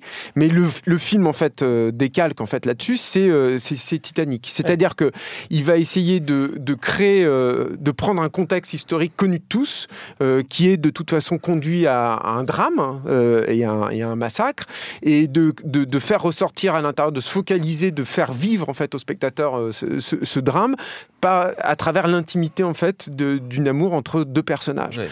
Donc, euh, ça veut dire que Pearl Harbor a d'une part une responsabilité historique. Parce que c'est un drame et qu'il a une responsabilité vis-à-vis de ses personnages parce qu'il faut créer ces deux personnages et cette romance pour qu'on puisse rentrer dedans. Et ça, c'est terrible. Il peut rien arriver de pire en fait à Michael Bay. C'est-à-dire que euh, euh, du côté du drame euh, historique, il y a deux choses. C'est que déjà, il n'est pas du tout assumé. C'est-à-dire que le film te raconte, oui, l'échec de Pearl Harbor, qui est un, qui est un drame militaire, tout ce que tu veux, mais il y y a un épilogue avec la vengeance des Américains. Qui, est, qui a posé énormément de soucis à tous les historiens qui ils sont allés ils- ils- Disney était euh, allé les chercher en fait les vétérans tout ça et tout ils avaient fait euh, si mes souvenirs sont bons une, une avant-première mais alors délirante c'est un film qui a coûté une fortune hein, Pearl Ouais. Harbor, Bah, attends, attends, on va peut-être préciser mais- un truc quand même sur ça. C'est un film qui a coûté une fortune, mais par contre, c'est un film qui a failli ne pas être fait parce que Disney en fait avait un énorme problème avec le budget initial. C'est-à-dire Mhm. que en gros, c'était 135 millions, mais il se disait ok, si c'est 135 millions, on ne dépense pas un centime de plus. Ouais. Et du coup, le film a été greenlighté, puis dégreenlighté, puis regreenlighté sur la base que si Michael Bay ne donne pas son salaire, alors que le mec il, il venait faire Armageddon pour le studio Mhm. quand même, tu vois, Ouais. etc., etc. Le film ne se faisait pas. Et en fait, comme ils ont décidé de le faire comme ça, donc oui, il a coûté cher parce que c'est le premier film qui a, qui a été greenlighté à un budget aussi énorme. Ouais. C'est-à-dire Titanic a été greenlighté à 100 millions, mais il a fini par coûter 200 millions. Ouais. Là, c'était 135 et il a coûté 135. Oui, il a- 134 millions, virgule En fait, 995. et, le, le truc connu, en fait, c'est qu'il a, dé- il a dépassé son. Il avait un plan de travail extrêmement euh, euh, dur, en fait, sur le Ouais. film, et il l'a dépassé d'une journée, en fait. Ouais. Et du coup, il faisait. euh, alors, je sais pas si ça va parler aux auditeurs, mais il- il- apparemment, il faisait une trentaine de, de plans de mise en place par jour, ce qui est pour un projet comme ça, mais c'est délirant. C'est énorme. C'est dire, Quand tu arrives sur un tout petit budget, donc avec une toute petite équipe à en faire 30 par jour, tu es très, très, très, très content. C'est vachement bien. Et là, la rumeur veut qu'il en, il en ait fait plus de 30. Mais je reviens encore, à- à- à- encore sur, mon, sur la problématique du film. C'est que donc, déjà, tu as ce truc euh, historique avec Disney qui, fait, qui a fait une, une sortie, une diffusion. Voilà. Ils cherchaient une légitimité tous, Ouais. de tous les côtés. Sauf que donc, voilà, tu as, cette trahison, tu as cette, euh, en- entre guillemets, nécessité euh, bayesque, en fait, de bah, tu peux pas rester sur Pearl Harbor. C'est pas possible, quoi. Donc, tu as, cette espèce de- de troisième acte, épilogue, je sais pas trop comment l'appeler. on dit, bon, bah, heure, hein, quand même. hein. on va, on va foutre sur la gueule des Japonais et en plus, voilà, euh, e- extrêmement problématique.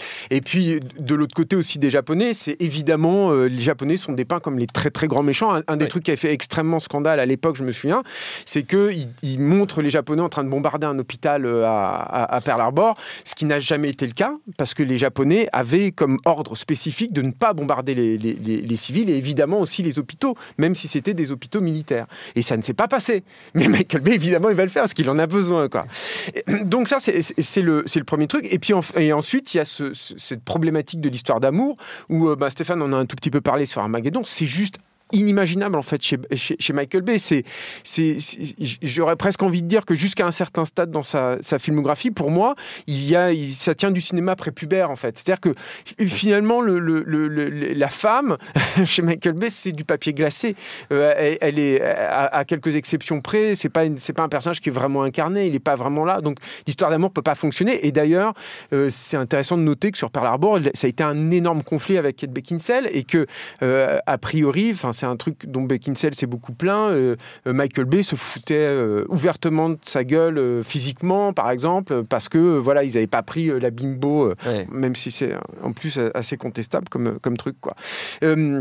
Et, euh, et, et- et alors, l'autre, le, le corollaire aussi de tout ça, parce que c'est quand même relativement important, c'est que Disney voulait absolument un PG-13, et donc bah, Michael Bay y allait beaucoup plus euh, cool, on va dire, Ouais. sur le, sur le sur le sang et tout. Du coup, Pareil, il y a quand même un et aussi. euh, heureusement, qui va, qui va faire après, c'est le, le truc que Michael Bay avait négocié. Et du coup, tu te retrouves avec un film où tu n'as pas vraiment euh, ni le beurre, ni l'argent du beurre, quoi, si tu veux. Quoi. À, à force de, de ménager la chèvre et le chou, bah, tu perds les deux. Quoi.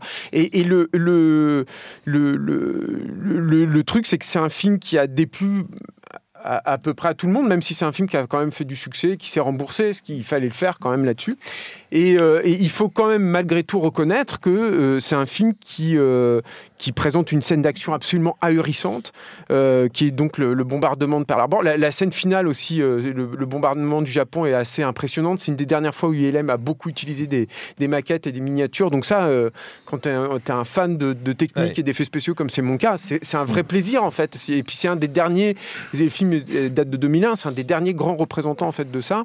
Et et sur le tournage même, il y a un, y truc aussi euh, qui est intéressant, c'est qu'il y avait un- une vraie volonté, comme il avait un budget quand même monumental, il y avait un- une volonté euh, très réussie, puis que son modèle était titanique, de mêler euh, euh, effets spéciaux physiques en plateau très très lourds. C'est les plus grosses, les plus gros décors placés sur, sur vérin hydraulique en fait. Hein, Pearl Harbor, je crois à ce jour, je, je crois pas que c'est été, c'est été battu. Et il faisait des extensions numériques à partir de ça. C'est aussi sa première grande collaboration avec Industrial Light and Magic, donc la société d'effets spéciaux fondée par Georges Lucas suite à, à- à la guerre des étoiles. Et c'est aussi très important en fait à noter parce que c'est une collaboration euh, qui va être euh, primordiale en fait dans la suite de sa carrière à lui et aussi de la carrière d'ILM. Euh, Michael Bay, mais j'en parlerai peut-être plus sur, à, à l'époque de Transformers. Moi, j'en ai beaucoup interviewé des mecs d'effets spéciaux. C'est un des gars les plus respectés en fait dans le milieu des effets spéciaux, Michael Bay, parce que tout le monde dit qu'il a un œil hallucinant et que même les meilleurs superviseurs des effets spéciaux ne repèrent pas ce que lui repère. Et je pense que c'est aussi une des problématiques du cinéma de Michael Bay et de sa mise en scène. C'est-à-dire que je pense qu'il a une, une- une lecture. On n'est pas tous égaux hein, sur, le, sur, le, sur la vision. On sait qu'on ne voit pas tous le même nombre d'images. Si on devait euh, euh, limiter euh, notre environnement à un nombre d'images, on ne voit pas du tout tous le même nombre d'images. Un chasseur, euh, un pilote de F1, par exemple, il- ça monte à largement plus de 200 images. C'est comme ça à peu près que c'est quantifié. Nous, on est plutôt autour de 150, voire 100, 120. Quoi. Donc Michael Bay, je pense qu'il est plus du côté du pilote du F1 euh, qu'autre chose, et, et ça, et, et- et- et ça l'aide. Un, un dernier petit truc aussi sur, sur Pearl Harbor qui est assez marrant, et je terminerai là-dessus c'est que euh, je, je termine là-dessus parce que pour moi ça c'est un, un peu symbolique en fait de toute la problématique du film. C'est cet effet en fait de, de- du recherche du plan efficace qui le conduit à faire un plan qui est extrêmement connu en fait dans, dans Pearl Harbor qui est un plan en fait qui suit une bombe. Et en fait c'est assez marrant parce que ce, ou pas d'ailleurs ça dépend comment tu le prends parce que ce plan là il est il est efficace euh, et il est pour moi, très très clairement euh, hérité de la grande influence d'une part du cinéma d'horreur, puis aussi du cinéma d'action américain, qui, est, qui sont les Looney Tunes et les, Ouais. et, et les cartoons de Chuck Jones. Et ça, c'est un plan pour moi hein, qui vient totalement de, de, de Bibi et le Coyote, par exemple. Sauf que euh, quand tu le vois dans le film, mais c'est une évidence parce que quand tu vois ce plan, il faut se demander quel est le point de vue en fait, Ouais. et pourquoi tu le vois comme ça, et quel effet ça va te produire sur toi? C'est totalement déplacé en fait. Ce plan de la Ouais, sûr. il est absurde. Mais il a, il fait, il a fait la, quoi. ban- il a fait la bande-annonce. hein. Oui, oui, bien sûr, évidemment. mais- Et c'est un des plans dont tu te souviens, en Et, le point de vue en question, c'est bah, celui d'un- gamin. On en parlera peut-être par, par la suite par rapport à, à- à Transformers, mais il y, a une, il y a une raison pour laquelle dans des films euh, comme le- la, la- la grande aventure Lego, on rend autant hommage à Michael Bay. En Mm. fait, c'est qu'il a, il a un rapport ludique à, Mais- à- à l'action. Voilà. Je voulais juste parler d'une personne qui est importante euh, euh, par rapport à, à- Et à- après, on passera à Bad Boys 2. à la carrière de, de, de, de- de ce monsieur parce que je pense qu'il a contribué à créer son style. Euh, c'est euh, le chef-op John Schwartzman qui euh, euh, ils ont eu trois ils ont fait euh, trois films ensemble qui étaient donc The Rock, Armageddon et euh, et, et- et Pearl Harbor, Euh, il, a, il a eu un, un- un prix euh, euh, de l'American Society of Cinematographers pour le outstanding cinématographie de, de, de- de Pearl Harbor. Euh, et, euh, et, et- et Schwarzman et, euh, euh, avec Michael Bay ont vraiment énormément eu des rapports très très étroits avec les sociétés Panavision et Arriflex qui leur ont sur ces films-là livré des caméras qui étaient en- encore à l'état de test, etc. Et, Panavision a même développé des objectifs spéciaux, Mm. euh, spécialement faits pour Michael Bay. Ils lui ont fait son propre viseur son aussi. propre- ouais. Il fait très- son il y a très peu de réalisateurs qui ont ça. Voilà. Et, euh, et, je, et je pense que voilà, dans cette collaboration avec, avec Schwarzman, qui, est- qui donne cette image, euh, cette image typique des, des, des- des productions de, de, de, de l'époque, de, couleurs extrêmement contrastées, euh, qui, qui virent presque vers le surnaturel hein, par, à, à plus d'une reprise. Voilà, je pense que c'est important de noter le l'influence de ce gars, je vais, on va pas rentrer dans des détails techniques, mais, mais, mais rappeler que du coup, c'est- les films de Michael Bay sont pris très au sérieux au niveau de- du métier de, de, de- des- chefs Et opérateurs. Même les prend très au sérieux aussi, de ce point de vue-là. hein. euh, je veux dire, les- les- l'American Cinematographer, c'est la plus vieille euh, Ouais. revue de cinéma au monde. Euh, et, et- et- et pratiquement chaque film de Michael Bay est détaillé, a droit à son article, Évidemment. etc. Ouais, mais justement, ça, c'est un truc que la, que la critique, sur lequel la critique Ouais, passe, passe totalement. euh, assez rapidement. Et on a des chefs-op qui, euh, qui, qui, qui aujourd'hui disent qu'ils se sont lancés dans le métier en regardant euh, euh, les, les- les films de, de Bay. Donc ça, c'était, euh, je pense, à, à- à noter. Il y a autre chose euh, qui s'est pas produit à l'époque de de, de Pearl Harbor, mais ça Stéphane en parlera peut-être euh, mieux, euh, c'est le rapport de Michael Bay à un fantasme paternel euh, qui, est- qui a une certaine place dans sa carrière. À cette époque-là, en fait, il y a eu des grosses rumeurs, enfin, et lui-même l'avançait, hein, Michael Bay, que son père, en fait, parce que Michael Bay, c'est un orphelin. Oui. Et en fait, il a été élevé par des, par des parents, des, des parents adoptifs, en Californie, hein, à Los Angeles. Et en gros, une, des rumeurs comme quoi son père biologique, en fait, et c'est Michael Bay qui a beaucoup fait tourner cette rumeur à l'époque de Pearl Harbor, c'est que c'était John Frankenheimer, le réalisateur Ouais. John Frankenheimer. Ce que Frankenheimer, il est mort un an après, a complètement refuté, en fait. Et Ouais. d'ailleurs, il était prêt à faire un test. Et je me demande s'ils n'ont pas fait un test ADN, d'ailleurs, pour démontrer que Frankenheimer n'était pas son père.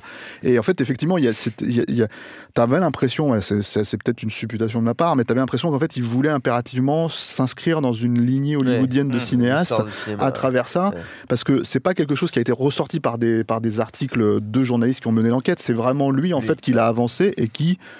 Euh, Enfin, je veux dire, euh, on lui a démontré l'inverse en gros. Ouais. Mais, euh, mais voilà, donc, donc ça c'est une anecdote qui était à l'époque, mais qui était assez intéressante parce que ça te démontre aussi qu'il y a un besoin, un énorme besoin de reconnaissance chez Michael Bay qui s'explique aussi à la façon dont il a traité Pearl Harbor euh, bah, voilà, ouais, à sa sortie. Quoi. Et qui n'est pas innocent parce que euh, le personnage. euh, vais jamais de- on, on ira plus vite sur le suivant, t'inquiète pas. Suis pas Euh, euh, parce que le, le- le personnage de, de, de Frankenheimer n'est pas n'importe quel euh, Oui. euh, réalisateur, c'est aussi quelqu'un qui a beaucoup euh, travaillé sur la technicité euh, du cinéma euh, hollywoodien, qui a amené euh, avec euh, euh, un crime dans la tête, euh, The Manchurian Candidate, euh, cette idée de, de, plan euh, hyper, euh, comment dire, euh, hyperbolique, euh, c'est-à-dire vraiment euh, le- euh, ça et l'autre et le film Seconds qu'il a fait à la fin de- de- de- des années 60 sont euh, des, Des films expérimentaux. par moments des, des clips avant l'heure. hein. Ouais, donc, euh, et bien sûr, avec, sur un film comme Grand Prix, on va tester toutes les caméras possibles et imaginables en essayant de les mettre dans les endroits les plus improbables et tout. Donc il ne s'est pas choisi ce père de substitution non plus par, hasard. par hasard. Ouais, voilà. ouais. Très bien. Et nous, nous n'avançons pas au hasard non plus, parce qu'on va directement au chef-d'œuvre de Michael. Burrow's furniture is built for the way you live. From ensuring easy assembly and disassembly to honoring highly requested new colors for their award-winning seating, they always have their customers in mind. Their modular seating is made out of durable materials to last and grow with you.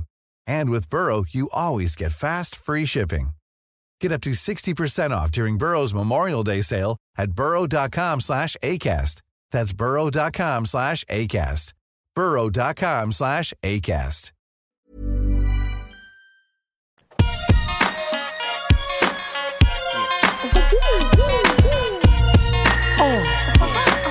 Double dabba doo, mama. Son masterpiece, hein, clairement. Bad Boys 2. Alors, moi, Introduit, façon, introduit par euh, Snoop Dogg, là, Euh, évidemment. Là. Dès- Dès qu'il y a Henry Rollins dans un film, de toute façon, c'est un chef-d'œuvre. Donc, euh, là, Non coup, mais c'est un film incroyable. Alors euh, pour l'anecdote, moi je l'ai rencontré une seule fois, euh, Michael Bay, et, euh, et, euh, et- et c'était assez intéressant. C'était avant Transformers, et c'était assez marrant parce que c'était c'était pas un 101, c'était une table ronde. où On était plusieurs journalistes, et euh, il y avait des journalistes qui lui disaient mais pourquoi vous faites Transformers après euh, ce film un peu autori enfin philosophique. Je crois que c'était une journaliste euh, qui avait osé sortir ça de The Island. Et puis et, en fait Michael Bay était, euh, profondément blessé en fait comme un enfant en fait. Enfin moi c'est comme ça que je l'ai pris. Et moi en fait pour aller à contrario des de, mes- confrères, de mes prestigieux confrères, je lui dis mais alors comme votre alors je sais plus quelle était ma question mais je lui dis mais que- comme votre chef-d'œuvre Bad Boys 2. Et là il m'a regardé, il a cru que je me foutais de sa gueule, ce qui n'est évidemment pas le cas. Pour moi c'est son chef-d'œuvre. Et, euh, et, et- en fait il a vu que je me foutais pas de sa gueule. Et il m'a dit ah ouais bah, bah, c'est vrai que c'est un film un peu extrême. Et il était embarrassé en fait en me disant ça. Et, je- et je pense que c'est c'est peut-être le seul film en fait de, de, de Michael Bay qui l'embarrasse un tout petit peu. Euh, Ouais, ouais. c'est pas- euh, en tout cas en public. Ouais. Mais, mais euh, le, le- le- le truc, c'est que en fait, j'ai j'ai mis euh, un peu trop longtemps, peut-être au goût de Thomas Rozek, de- après, pour présenter Pearl Harbor et les- le contexte de Pearl Harbor et expliquer, qui à mon sens explique l'échec du film. Euh, je pourrais me contenter en me disant, bah, c'est l'inverse en fait sur, sur Bad Boys 2, c'est-à-dire que euh, Bad Boys 2, c'est sa première suite. Il Ouais. n'en avait pas fait avant en fait, euh, Michael Bay. Et, c'est un peu pour moi son euh, toute proportion gardée hein, évidemment, mais c'est un peu pour moi son Indiana Jones, c'est le Temple maudit en fait à Ah Michael oui, Bay. carrément. Mais oui, c'est-à-dire que euh, il y a, il y a- je pense que déjà il y avait une volonté de euh, exutoire hein, après tout ce qu'il avait retenu sur Pearl Harbor, qui a été quand même un produ- une production très compliquée, très lourde à gérer. Euh, je crois que c'était le, le- le président de Disney à l'époque qui disait que c'était un des films les plus compliqués qu'ils aient jamais produit à, à Disney, y compris en, en fait au niveau des relations humaines, hein, Pearl Harbor. Donc tu gères, à mon avis, tu sortais de ça. euh, T'étais, soirée. t'étais bien Ouais. chargé. Et en plus, euh, il s'est fait quand même euh, pas mal défoncer à l'époque de, de, de, de Pearl Harbor. Et je pense que lui-même, il s'était énormément retenu, en fait, qu'il était, il y avait euh, plein de, de choses qu'il devait respecter, euh, figure-toi, l'histoire, l'humain, mais qu'est-ce qui se passe Qu'est-ce que quoi c'est que ce bordel et donc il arrive sur, sur Bad Boys 2 euh, beaucoup plus son terrain euh, conquis. Alors là, c'est euh, c'est la fête du slip, mais alors, mais, mais totale. Il y a, y a rien. Et, et je trouve que il y a du coup, c'est un des films les plus euh, fous et les plus euh, subversifs qui m'ait été donné de voir en fait. Moi, je, À je- ce niveau de studio, à ce c'est- niveau de film de studio. c'est un truc de, de malade en fait. C'est- C'est presque. Il y a des moments en fait pour moi dans, dans Bad Boys 2, c'est- t'es presque dans John Waters, enfin dans, dans un mec comme ça qui cherche à, à- à ch- euh, à- pour prendre la formule euh, consacrée et puis qui était beaucoup euh, euh, exploitée par euh, Kassovitz à l'époque, mais à choquer le bourgeois à fond Ouais. et qui. euh, euh, C'est-à-dire que si, si tu pouvais te dire que Michael Bay c'était un gros redneck, un peu beauf à l'époque de Armageddon et tout, là, tu, moi, je- quand j'ai vu Bad Boys 2, je me suis dit non, mais en fait, il est complètement un art, en fait, ce mec. C'est-à-dire que il y a, ce, qui est, ce qui est fascinant, en fait, dans Bad Boys 2, c'est que tout y passe. C'est-à-dire que tu as des blagues zoophiles, tu as quand même des, des rats là, qui sont en train de se prendre en missionnaire et tu as un gros plan là-dessus qui, en plus, t'imagines, mais que techniquement, ça n'a pas été simple quoi, à faire. Il a fallu faire des, les marionnettes des rats et puis t'imagines que les mecs, ils étaient en train de l'animer derrière.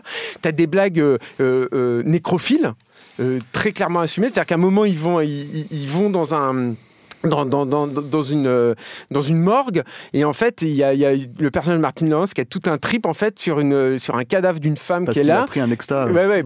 Il y a cette excuse-là, mais il n'empêche quoi. Et qui a, qui, qui cadavre Ah, d'une femme qui a des faux seins en silicone. Voilà, c'est un, cadavre, c'est un cadavre, c'est une bimbo. et Michael Bay, quoi. voilà. Et il y a tout un fantasme et tout là-dessus. Enfin, et, euh, et, euh, et- et de la même façon, tu as une poursuite en voiture qui est mais alors totalement surréaliste, où on, s- on s'envoie les cadavres justement à la tête, euh, littéralement, avec des têtes qui roulent et tout dans tous les coins et tout. C'est un film complètement, euh, complètement délirant en fait, euh, Bad Boys 2, et où, où le, en plus, Décadent. décadent, ouais, Ouais. totalement, ou en plus le, le- le- la, la forme euh, qui est extrêmement technique et très pointue. Là, pour le coup, il avait Rob Legato, si mes souvenirs sont bons, je ne l'ai pas vérifié, j'espère que je ne dis pas une connerie, mais il avait Rob Legato en, en superviseur des effets spéciaux avec l'équipe de Sony Pictures et Et ils ont fait des trucs de fou hein, à l'époque, euh, ensemble, euh, techniquement, mais Bah, dans la fameuse poursuite en bagnole. la, plans, poursuite ouais. en caisse, Mm. par exemple, ce qui était hyper intéressant, il y a une poursuite en voiture en fait sur le fameux pont à, à Miami là, qui est très très long, qui avait déjà été exploité par Cameron sur, euh, sur True Lies. C'est ça, hein, Oui, c'est- oui. mais c'est même son nom. Et, et, et en fait, il y a- y a- ce qui était très intéressant, c'est que Michael Bay avait mis à l'époque en place une, une voiture euh, euh, caméra qui était en fait blindée dans tous les coins et, avec des, des, sy- des systèmes de rig en fait pour pouvoir accrocher à peu près la caméra n'importe où. Le, type d'outil dont j'imagine George Miller devait rêver à l'époque de, de Mad Max 2 et, donc il avait mis en place euh, ce- ce- cet outil en fait de tournage qui fonçait littéralement dans les autres voitures pour les défoncer. Et euh, par-dessus ça, ils avaient incrusté des, ils avaient incrusté en fait des voitures en numérique, en CGI, mais pas forcément à l'endroit où tu pouvais t'y attendre. Donc quand tu sais que la voi- telle voiture est en numérique, tu peux la repérer, mais sinon c'est super difficile en fait. Mais par contre, ça dope les plans, ça les rend beaucoup plus périlleux, ça les rend beaucoup plus euh, impressionnants mine de rien. Et, euh, et, et- voilà, et c'est- très intéressant. Et le truc aussi qui, est- chouette aussi dans, enfin moi que j'aime beaucoup dans Bad Boys 2, c'est que c'est le premier film aussi de Michael Bay où euh, il est, il, rejoint en fait ce mouvement que tu sens euh, émerger au début des années 2000 de de caméra liberté liée aux technologies numériques. C'est-à-dire que euh, il, il se dit mais pourquoi ma, ma caméra ne serait pas omnisciente et omnipotente? Et ben euh, tiens, euh, on va utiliser la- le, le numérique pour faire des compléments de décor et puis pouvoir euh, par- passer à travers des, Bah, j'ai il y a des ce trous plan, de balles, séquence de. Non, mais pas seulement, c'est des plans, plans des séquences d'action. en 360 voilà, ouais, qui est ouais. complètement, euh, qui est complètement délirant. C'est bien Rob Legato. T'as vu, ouais. J'ai vérifié. Euh, Mais- Il y a une autre influence, moi, je trouve, en fait, qui est peut-être pas forcément, euh, mais qui, en tout cas, qui est en tout cas contextuelle de cette époque-là euh, sur ce film. Euh, et je trouve sur ce film, il y a beaucoup de gens qui ont dit oui, tel film, ça ressemble à GTA, mais pour moi, Bad Boys 2, ça ressemble à GTA. C'est-à-dire que déjà un an Ouais. avant la sortie de Bad Boys 2, t'avais donc c'était vraiment pendant le tournage, donc c'est pas forcément dit que ce soit une influence directe, mais j'ai envie de dire presque, il y a une conj- conjonction des, des cerveaux, quoi. Je sais pas euh, comment dire, une, une- de, de talent. Mais t'as GTA Vice City qui est sorti, euh, Ouais. euh, euh, voilà. Et, et- et c'était, moi, pour moi, hein, quand j'ai vu Bad Boys 2, j'avais ce- cette impression, indépendamment du fait que c'était la suite de Bad Boys, un buddy movie. De base, c'était comme ça vraiment qu'au début c'était vendu. Et timidement, quand le film est sorti aux États-Unis, t'avais Will Smith qui dit Bon, on a fait une comédie noire, un peu noire, avec un humour un peu noir. Tu vois, et tu te dis Non, mais c'est pas un humour noir, c'est carrément. Enfin, le film il est complètement perché. Et euh, euh, et t'as euh, bon alors c'est encore une fois ça c'est contextuel ça se passait à Miami mais t'avais pas trop ça dans le premier hein. t'as des personnages d'haïtiens comme comment dire comme dans Vice City t'as tout un tas de trucs comme ça et, et franchement enfin des scènes d'action tellement euh, euh, dantesques et tellement enfin on te, on te- comme disait Julien on bousille des cadavres mais il y a pas que ça Et je veux dire t'as des, t'as des innocents qui crèvent dans la rue t'as ce genre de Sans choses vois, arrêt, ouais. sans arrêt tu vois que euh, comment dire euh, cette espèce de mauvais goût complètement euh, libéré en fait que pouvait présenter Vice City quand toi en fait tu prenais la manette en main et que t'allais écraser euh, les gens dans la rue et que t'en avais rien à foutre bah il- Enfin, c'est toi, c'est ce que tu as fait toi du jeu. c'est ce, ce que la plupart des joueurs ont fait à l'époque de la, de la sortie de GTA Vice City. C'est peut-être moins comme on joue pas aujourd'hui ce genre de je jeu, mais, à- mais à cette époque-là, voilà. Et, et du coup, cette espèce de liberté totale de pouvoir faire ce que tu veux, en fait, et que le, le jeu ne te punisse que par un, son système. euh, moral, Ouais. c'est-à-dire là, tu avais un peu la même logique avec le film parce que fondamentalement, il y a que les trucs où ils se sont dit bon, on peut pas aller aussi loin, on peut pas aller aussi loin, on peut pas montrer ci ou ça. Mais euh, mais euh, mais finalement, c'était assez poussé. Et il y a un autre truc qui est assez intéressant, c'est que comme l'a dit Julien, il y a une forme euh, extrêmement libérée dans le film, mais en même temps, et là, le making of est vachement intéressant là-dessus. Par exemple, c'est une des premières fois où il s'attaque vraiment à la caméra à l'épaule. Mhm. Michael Bay et c'est le résultat par exemple autant tu as des plans incroyables dans le film autant tu as des plans pas possibles quoi et quand tu le vois dans euh, comment dire euh, dans le making of le faire c'est assez hallucinant parce que donc c'est les setups, les fameux setups qu'il faisait, les 30 setups par jour, il je pense qu'il le fait tout le temps. hein. Il le faisait déjà depuis Ouais. le clip et tout. Et là, en fait, il prend lui-même la caméra, il, il opère lui-même la caméra, il le fait. Et en fait, il leur dit Attendez, je vais vous montrer comment on fait en gros un plan. euh, euh, comment dire, caméra à l'épaule, genre le chaos, je filme le chaos, tu vois. Et en fait, c'est Michael Bay qui prend la caméra comme ça, Qui fait n'importe et quoi. qui fait n'importe quoi. Et du coup, bah, le résultat, de toute évidence, c'est n'importe quoi à l'écran Ouais. aussi. Et euh, moi, j'ai- j'aime bien faire cette distinction avec McTiernan, par exemple, pour prendre vraiment l'opposé en termes de, de- de fonctionnement. Sur Die Hard 3, par exemple, McTiernan, euh, pour obtenir ses plans chaotiques, ce qu'il faisait, c'est qu'en fait, il, il, Il poussait les, il, les pou- mecs. il poussait par exemple les mecs dans le, le- il les prévenait pas qu'en fait il voulait un plan chaotique et il les, il les, il les trébuchait sur eux en fait pour que les mecs Ouais. et, et les mecs comprenaient pas mais parce que justement ce chaos là McTiernan comprenait que il fallait que ça soit euh, Cadré. cadré pris sur le vif Mm. pour que en fait le type essaye de rattraper le coup Ouais. ce que Michael Bay comprend il fait exactement l'inverse mais bon ça va avec la logique aussi on va dire complètement tarée du film euh, d'une certaine manière Mais c'est c'est intéressant parce que Steph, il en a parlé plusieurs fois du, du making-of. euh, c'est peut-être le dernier truc qu'on pourrait dire sur, sur Bad Boys 2. c'est- On a parlé des éditions Criterion et tout. Ouais. Il, faut en, il faut en parler en fait des making-of parce que c'est aussi un des plaisirs de, de Michael Bay. On, on parle du côté euh, technique en fait de ses films. Et les making-of, ils sont souvent intéressants parce que, et moi c'est aussi une des raisons pour lesquelles je l'aime, parce qu'il est aussi honnête, lui, souvent. Pas toujours, mais souvent dans, dans ses making-of. On en reparlera peut-être aussi pour Transformers 2, mais euh, c'était définitivement le cas dans Bad Boys 2. C'est-à-dire que moi, j'avais vu les making-of de ses films précédents, et là, sur Bad Boys 2, euh, il y avait manifestement euh, un director's cut du mec qui avait réalisé le making-of et qui te montrait Michael Bay sous un jour qui était loin d'être tous les jours flatteur. Par exemple, il venait engueuler un cascadeur qui vient de se blesser sur le tournage et lui dit non, non, mais tu retournes et tout, quoi. Il y, a- il y a cette scène où il cadre n'importe comment, euh, de- comme, dit, comme dit Steph.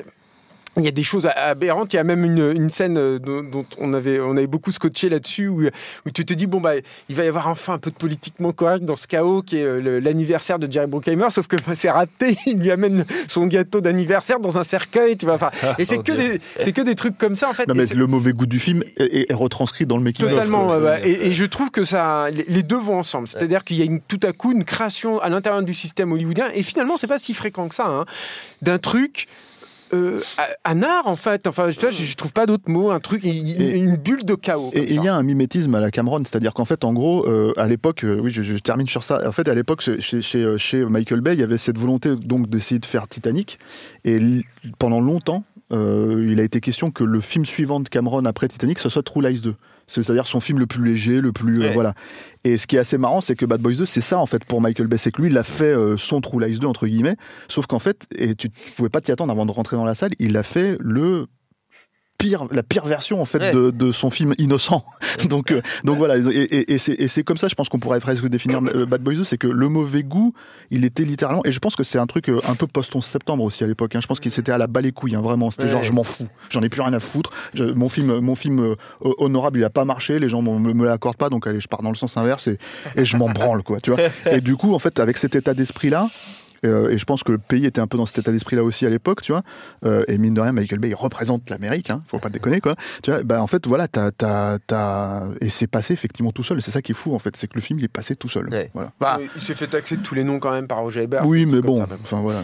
Je sais pas si on peut dire exactement que le film d'après est passé tout seul, en tout cas peut-être pas autour de cette table.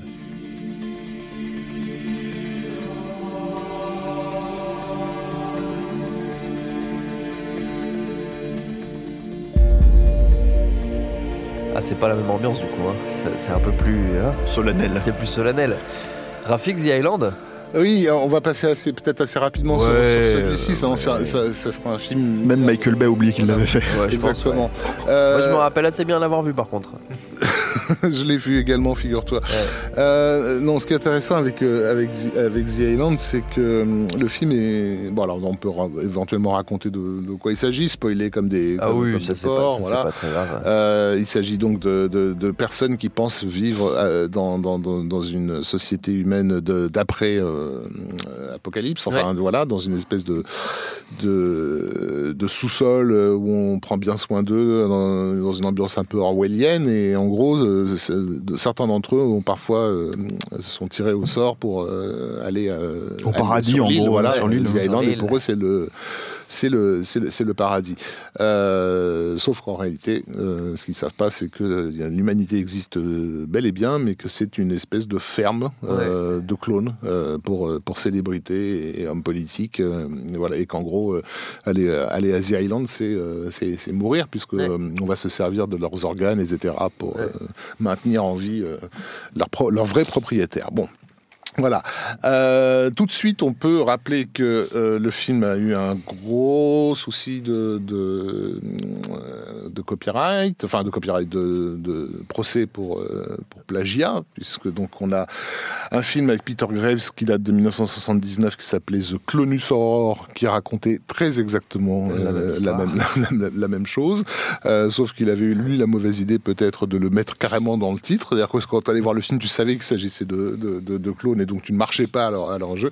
L'idée de, de la révélation. euh, de- de- l'idée d'en faire une révélation, c'est, plus typiquement euh, l'idée d'un cinéma hollywoodien post euh, sixième sens, quoi, de faire croire aux gens qu'on est en train de leur raconter Oui, un truc sauf pour que la bande-annonce, donné. elle te, elle Elle te, te grillait te un peu grillait le tout, truc, quoi. voilà. Ouais.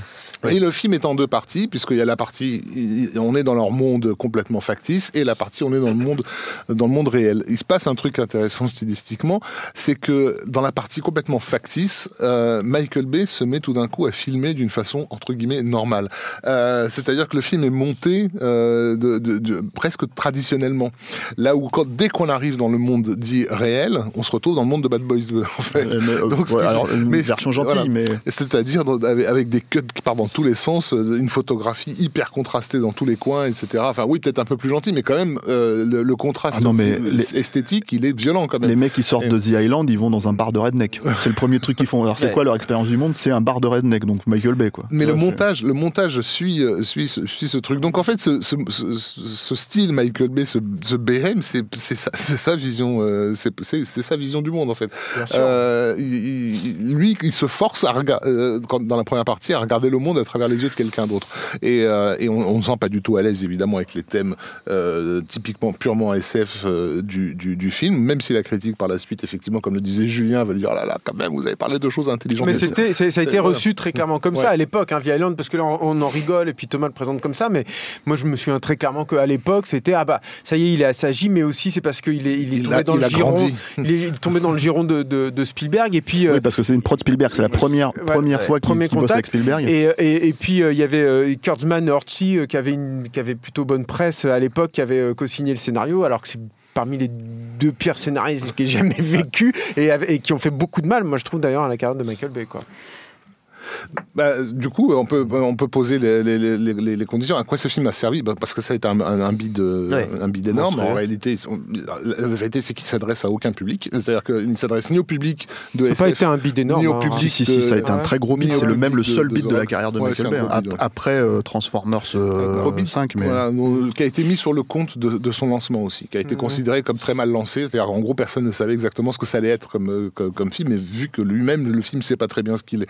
Euh, et, euh, Ouais, mais, puis- mais par contre, euh, il, a, il, va poser effectivement des collaborations qui vont, euh, qui vont perdurer, puisqu'on a donc Spielberg, Corey et, et, et Kurtzman euh, qui, vont, qui, qui seront au cœur de, de- du film, À- du à film note- suivant. À noter aussi peut-être que c'est le premier à avoir euh, bimboisé euh, Scarlett, Scarlett Johansson, Johansson, à l'époque. ouais. C'est-à-dire que c'était vraiment pareil, une petite actrice qui sortait de. de, elle avait fait pas mal de films d'auteur, enfin d'auteur, façon de parler, mais des films plus sérieux comme, euh, comme euh, L'homme qui euh, murmurait à l'oreille des chevaux. euh, C'était un des trucs qu'il a fait connaître euh, à l'époque euh, chez Robert Redford.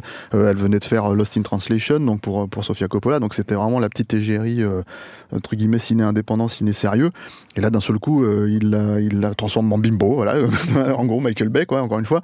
Et, euh, et, euh, et, et moi, j'ai envie, j'ai tendance à croire que c'est un peu euh, là où Marvel l'a repéré pour, euh, pour, euh, pour aller la chercher pour Black Widow Ouais. derrière, quoi.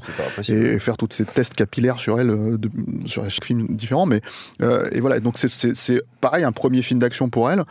Un premier film d'action, enfin, testostéroné, on va dire, pour, pour Ewan McGregor aussi, même si c'était euh, la star de, de, la, de la prélogie Star Wars, quoi. Et puis évidemment donc de Trainspotting tout ça. Euh, donc voilà. Et, euh, et après bah, le film en soi, bah ouais, enfin c'est du recyclage de ce qu'il ce qu'il a fait jusque là. Et pour le coup c'est vraiment du recyclage. Ça se sent. La poursuite en, en, bagnole c'est une version un peu timorée, je trouve, de Bad Boys 2 euh, Enfin, avec. en bagnole, en bagnole vélo volant, enfin, oui, mais euh, ça, mais avec, tu sais, où il te fait tomber des, des espèces de, de, de, de trucs de, de, de chemin de fer. ouais. Ouais, voilà, euh, gigantesque sur l'autoroute. Alors, encore une fois, très chiadé, hein, très, euh, voilà, euh, le- le- la scène est assez euh, spectaculaire à regarder en soi, euh, Ouais. mais voilà. Moreau, Mais- Moreau mais- Furet à la photo. ouais. Voilà, mais, mais, mais voilà, le film, il a très très peu d'intérêt parce que il part dans tous ces sens-là. Et encore une fois, là, ils sont censés, censés parler, parce que Julien me parlait de, de, de la problématique de l'histoire d'amour chez Michael Bay, il est censé en avoir une aussi là-dedans, Ouais. entre Ewan McGregor et, euh, Scarlett Johansson. Et moi, je me rappelle de, de la façon dont, dont, il a, dont Michael Bay lui-même décrivait la façon dont il a dirigé les acteurs pour cette scène où ils s'embrassent pour la première fois. Et Michael Bay, il disait à Scarlett Johansson, il fait que vous vous embrassiez comme si c'était genre la première fois que vous embrassez de votre vie, et ça fait pop et ça fait whiz quand vous vous touchez. Enfin, et là, tu, tu, tu lis ça dans l'interview, tu fais, mais qu'est-ce qu'il raconte Est-ce qu'il a déjà embrassé quelqu'un dans sa vie ou pas quoi? Et, euh, euh, enfin bref. Et, euh, et voilà. Donc oui, c'est- encore une fois, je pense que c'est peut-être le même le vraiment dernier film de tentative en fait euh, de Michael Bay d'avoir une certaine euh, crédibilité Ouais. en tant que cinéaste, mais qui démontre fondamentalement euh, un point assez clair, c'est que Michael Bay il s'en fout de ce qu'il raconte. Mm. Et ça, il faut vraiment. C'est moi, j'ai beau adorer le mec, j'ai beau adorer. Enfin, sa boîte. J'ai fait. Disons que avant, je disais, c'est le cinéaste qu'on déteste adorer, qu'on adore détester. Ouais. Mais moi, j'ai fait la paix avec ça. C'est-à-dire que je sais ce que j'aime chez lui, je sais ce qui m'insupporte chez lui. Et, c'est hyper malheureux, je trouve, que ce soit un mec qui se pose à ce point-là aussi peu de questions sur ce qu'il filme, à part un ou deux films très spécifiques, dont on va parler plus tard, comme Pain and Gain, par exemple.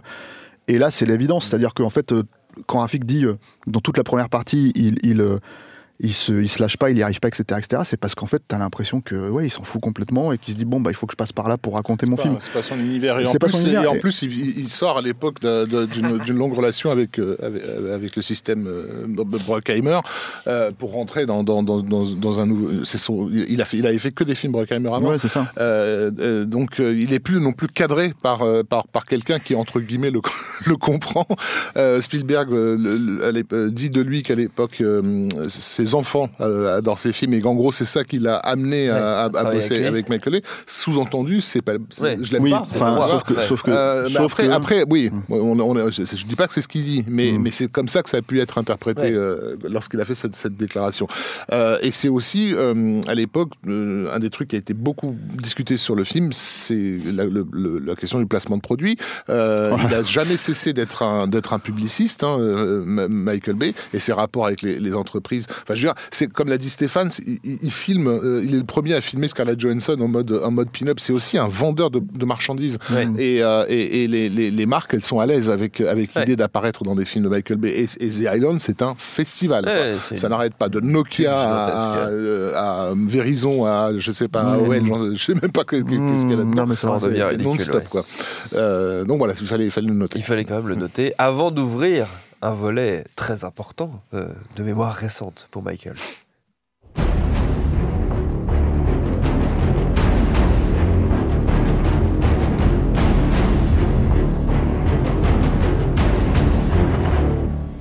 Fallait voir le sourire gourmand euh, Ouais, parce que de pour la- Stéphane Moïsaki. pour l'anecdote, ce morceau, c'est le morceau avec lequel je me réveille tous les matins. C'est vrai. Non, vraiment, c'est. C'est maçon- Et c'est vrai, hein, c'est maçonnerie de téléphone. Ça explique beaucoup de choses. De- de- depuis 10 ans. hein. C'est la BO de Transformers, si vous l'aurez compris. Et Rafik, je te repasse. Pour un réveil tout en douceur. Après, on se demande pourquoi il fronce tout le temps les sourcils. C'est pour ça qu'il est toujours de mauvaise Voilà, dans, dans- dans les fantasmes euh, euh, pervers de la, de la critique, un, un- un- un cinéaste à Hollywood, c'est un- c'est quelqu'un qui, lorsqu'il euh, lorsqu'il fait des compromis, euh, réalise des, des, des, des films avec des robots, euh, pour pouvoir faire son film personnel, qui serait un, un- un drame historique. Euh, Michael Bay, comme on l'a vu, a fait un film qui était un film de commande, qui était donc Pearl Harbor, euh, dans le- auquel il croyait pas tellement. Euh, euh, donc, en toute, en toute logique, son film le plus personnel ne pourra être que Transformers, c'est-à-dire un, un- un film de robot. Alors, il y a eu Bad, Bad Boys 2 2. avant, bien sûr, qui est, qui est- qui est- qui est, comment dire, dont, dont Julien a tenté de nous prouver qu'il était le film d'auteur de, de- de- de- de Michael Bay, celui qui synthétisait son, son style. Mais l'esprit, euh, l'esprit débilo-ludique, enfantin dont on parle depuis, depuis le début et qui est omniprésent dans la carrière de Bay, il, il- il prend corps, il prend sens avec un, un film comme, euh, comme, comme Transformers. Transformers, c'est quoi? C'est probablement la franchise la plus conne euh, des années 80, euh, qui était donc l'idée géniale de produire un dessin animé uniquement pour vendre Ouais, des, Basé sur des, des- jouets. bah, pour vendre des jouets parce qu'il fallait parce, qu'à l'époque les japonais avaient euh, une, une industrie du robot qui cartonnait et que les, les- les producteurs américains se sont dit comment on peut amener le Ouais. public américain vers vers, vers ce, ce, ce- ce délire euh, ce délire là ce délire méca euh, et, et bah, faisons les dessins animés qui vont mettre en scène Ouais, euh, les, futurs les futurs jouets il y a des gens des gamins qui ont grandi avec avec ça qui, et dont les scénaristes Kurzban et, et l'autre, je, je, Orchi. euh, merci, perd toujours son nom. Euh, tout- toute une génération de, de voilà de geeks nerds euh, ont grandi avec ça. Spielberg lui-même est un, est un, est un fan des, des- des- des Transformers. Mais c'est justement c'est ça qui est assez rigolo, c'est-à-dire que pour replacer le truc dans, dans l'historique en fait du projet, c'est euh, Spielberg qui appelle Michael Bay. Alors ça c'est Michael Bay hein, qui le raconte. hein. Alors Michael Bay évidemment, si tu veux, c'est ce que t'attends, tout- tout le monde attend vie, ça ouais, Hollywood, ouais. tu vois, que- et il l'appelle pour lui pour lui proposer Transformers. Et Michael Bay raconte que quand il a reçu cette proposition là, il a été extrêmement blessé. Il s'est dit mais putain pour qui il me prend quoi? Je- je- il me prend pour un trou du Je suis cul un et tout. Quoi. moi. Et voilà. Et en fait, Spielberg dit non, non, non, non, non, prends-moi au sérieux. Et puis je t'emmène à Hasbro. Et Hasbro, ils vont t'expliquer toute la mythologie entre guillemets des Transformers, parce qu'il se trouve que on en pense qu'on veut, mais il y a une mythologie Transformers. sûr. Voilà, c'est comme ça. Elle est, elle est faite de briquets de broc, elle est putassière et tout ce que tu veux, mais il y en a une il- que les mecs ils ont créé, qui a été développée avec beaucoup de comics aussi énormément. Et, et je pense que le truc Ouais, en fait, Orson Welles, il a bossé euh, dans Transformers de et, et- et- et- et l'autre truc aussi qui fonctionne avec ça, c'est que Archie et Kurtzman, et moi, il me l'avait raconté directement comme ça, il a été piégé en fait, hein, Michael Bay, dans, dans Transformers. Ils, ils m'ont dit, bah, nous, on- on- notre boulot, c'était de faire rêver en fait Michael Bay. Ouais. Et on lui a dit, bah, imagine, tu as une poursuite avec des Porsche euh, à, à 200 à l'heure là sur une autoroute, puis tu as une des deux Porsche qui se transforme en robot. Imagine ce que ça peut donner. Et les, les mecs, après, c'est des roublards, hein, c'est vraiment pas des mecs très sympathiques, hein, Archie et Kurtzman, mais ils disent, Ah, quand on a dit ça, Michael Bay, il en pouvait plus, etc. C'est- possible.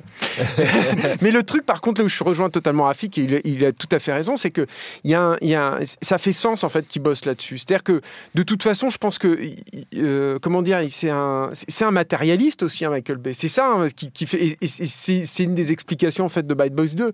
C'est-à-dire que il- il- c'est pour ça aussi, je pense que Bad Boys 2 n'a aussi peu de- de- d'égards en fait pour le corps humain, etc. Il y a, il y pas de, il, peut filmer un objet et, et le, le- Ouais. disons, euh, c'est c'est peut-être son côté animiste à l'envers en fait. C'est-à-dire que comme rien n'a d'âme, tout a une âme Ouais. aussi. Tu vois, je pense qu'il y a un truc là-dedans. Et je pense que lui, il est rentré par là sur le rapport qu'il peut avoir du coup, ce qu'il peut investir dans sa voiture, ce qui était aussi le gros truc qu'il disait. Qui était le truc pour un Américain avoir sa première voiture. Voilà. Et lui, il est rentré émotionnellement, on va dire, euh, dans le film à- à, Oui, travers c'est ça. biais-là. voilà, on, on attribue à Spielberg la phrase que, que le film devait tourner autour de- du concept de A Boy on His Car, effectivement. Euh, Don Murphy, le, le- le- le producteur, a été bah, a aussi insisté euh, parce que euh, quand s'est posé la question de l'adaptation, enfin, je veux dire, les dessins animés, c'est le dessin animé. C'est bon. Ouais. Euh, Qu'est-ce qu'on allait bien pouvoir faire de ça? Effectivement, le- ce, ce premier film nous pose les, les- les bases, on va dire, de l'univers ou de la mythologie euh, euh, Transformers. J'ose pas utiliser ce mot pour un truc qui, pour moi, n'est pas vraiment.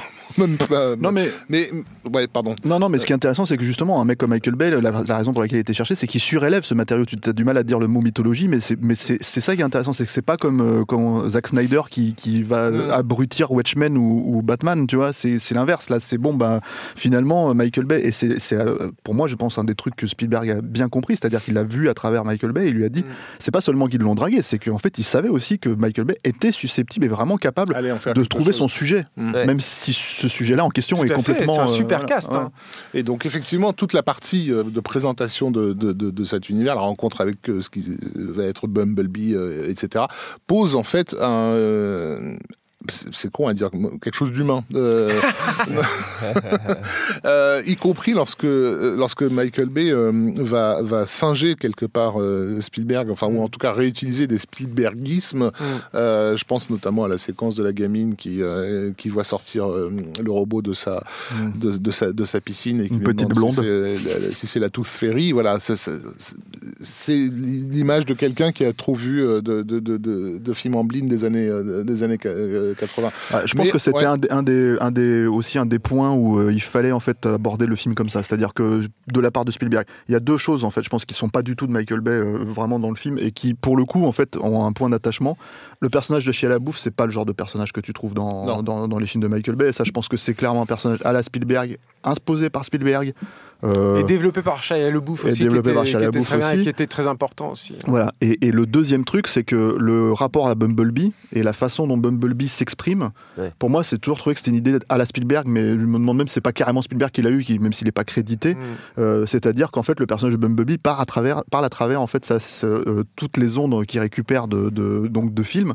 Et du coup, tu as des extraits de films avec lesquels il s'exprime. C'est-à-dire que tu entends à un moment donné un bout de Forrest Gump quand il essaye de parler à, à, à, à Chia la bouffe, ou d'autres trucs comme ça. Et ça, c'est une façon de définir un personnage en fait qui, euh, qui- que, que Mm. Michael Bay va vraiment abandonner avec Ouais. le reste quand il va vraiment reprendre la franchise. On y reviendra un peu plus tard euh, quand il fera euh, notamment Transformers 4. quoi. Mm, C'est-à-dire mm, c'est à partir de ce moment-là, il va sur c'est comme si c'était possible, Transformers.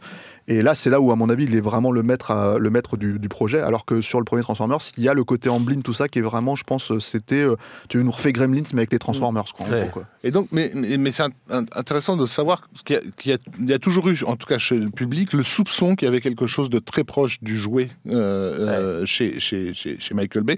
On en parlait par rapport à la bombe de, de, dans, dans, dans, Dans dans- Pearl Harbor. À la façon même de, de Ouais, faire lui- des poursuites- de- d'imaginer des poursuites en bagnole, etc. Lui, Euh. il, il raconte qu'une de ses vocations de, de, de cinéaste, ça a été qu'il a foutu un pétard en fait sur des, sur des trains électriques qu'il avait Ouais, filmé ouais. en fait Mhm. avec sa caméra super vite, et puis qu'il a vu le, le résultat en fait quand il a reçu RH et qu'il a été totalement enthousiasmé. Ouais, Donc ça, oui, ouais. ça vient, c'est c'est séminal en fait. Tout à fait. ça. Et qui En avait foutant déjà le feu, hein, et- la baraque, apparemment. Ah oui, Ouais. oui, et qui avait donné d'ailleurs un, un film de marionnettes qui le citait directement et explicitement, America, qui était Team America en America, ouais, 2004, bien sûr. où les gars ne pouvaient pas imaginer autre chose que Michael Bay pour, pour faire fonctionner leur, leur, leur film, en, en fait, qui, était- qui se voulait dans la lignée des Thunderbirds, quoi, si Ouais. tu veux.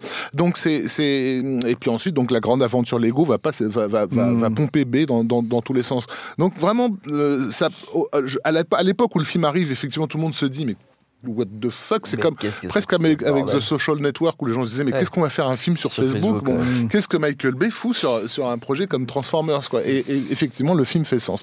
C'est une c'est une horreur, hein, je déteste ça, hein, je, je ne supporte je, ça ne m'a jamais fait aimer les films de, de, de B pour autant, mais je, je, je, je comprends la cohérence. euh, de, Ouais, puis alors de- là, il y a encore une fois une façon de se reciter, hein, c'est-à-dire que par exemple le plan de circulaire dont on avait parlé dans, dans, dans, dans Bad Boys 2, il le refait là. euh, Avec Optimus Prime. Voilà, euh, euh, t'as euh, un lâchage, mais vraiment un lâchage dans l'image iconique, mais qui est complètement dingue. Moi, Il y a ce plan, ce plan qui me fait toujours halluciner avec la nana qui gueule dans Downtown, là, tu sais, est elle est filmée en contre-plongée, elle se met à gueuler, et puis t'as les Transformers qui passent au-dessus de Au sa tête ralenti, ouais. au ralenti, enfin, il est complètement dingue. T'as un plan, littéralement, un plan de vue d'enfant, c'est-à-dire t'as euh, à la sortie d'une autoroute, euh, Optimus Prime tombe, je sais plus contre quel Transformers il, il se bat. Bone bon, Crusher, je crois. Ouais, parce que tu, la- le problème aussi avec les Transformers chez Michael Bay, c'est que tu sais pas où est la tête, tu sais pas où est le tu cul. sais- là, tu vois, enfin, à un tu moment donné, c'est un peu, ça, il ils sont faut un que j'en peu- parle. il hein. fait un peu bizarre, quoi. Mm. Mais t'as ce plan en fait où ils sont en train de, ils sont en train de se défoncer sur le, sous l'air d'autoroute. Mm. Et tout filmé à travers la banquette arrière d'une bagnole d'une mère avec son fils. La mère qui prend son fils en fait dans ses bras et le gosse qui fait ah c'est trop cool quoi. Et le plan il est juste, mais vraiment hein, hallucinant. C'est-à-dire que euh, je le trouve magnifique en tant que plan parce qu'il y a ce- cette notion aussi chez Michael Bay de l'instant plan euh, qui est vraiment en fait euh, ça il l'a travaillé peu importe comment on y arrive comment peu Ouais. importe comment on en sort mais ce plan-là, tu vas t'en rappeler, putain de merde, tu vois. Et en fait, le truc, c'est que il y en a, il y en a beaucoup, beaucoup, beaucoup, beaucoup de plans comme ça a dans jamais d'être un clipper, un clipper quoi, tout Oui, mais euh, tu, tu, enfin, je suis désolé, mais euh, c'est pareil. Il y a beaucoup de clips, on s'en rappelle pas parce que c'est un truc de, de- c'est un truc de forme euh, de- Oui. dans l'air du temps. Et le truc avec Michael Bay, c'est qu'en fait, il Oui, a réussi à sortir. et lui, il a réussi à sortir de cet état-là pour moi. Mais on va, on va en revenir peut-être un peu plus tard. Mais, mais cette idée de construire le plan effectivement plus pour tard, faire la fonctionner le sera plan. terminée, tu sais. Oui, oui, oui, mais, mais dans, dans- vers la fin de Tête de Transformers, c'est ça que je voulais dire. Mais c'est parce que, mine de rien, il faut quand même aussi se dire ce truc qui est très important chez Michael Bay, c'est que c'est un mec qui est détesté. Enfin, qui est vraiment détesté par la critique. C'est très, très difficile de dire j'aime Michael Bay, tu vois. Je veux dire, nous, on le fait ce soir, enfin, aujourd'hui, là, sur, à cette table, mais bon, parce qu'on a, tu vois, on, a, on s'assume, tu vois, en tant que, voilà. Même Rafik qui ose pas le dire, tu vois.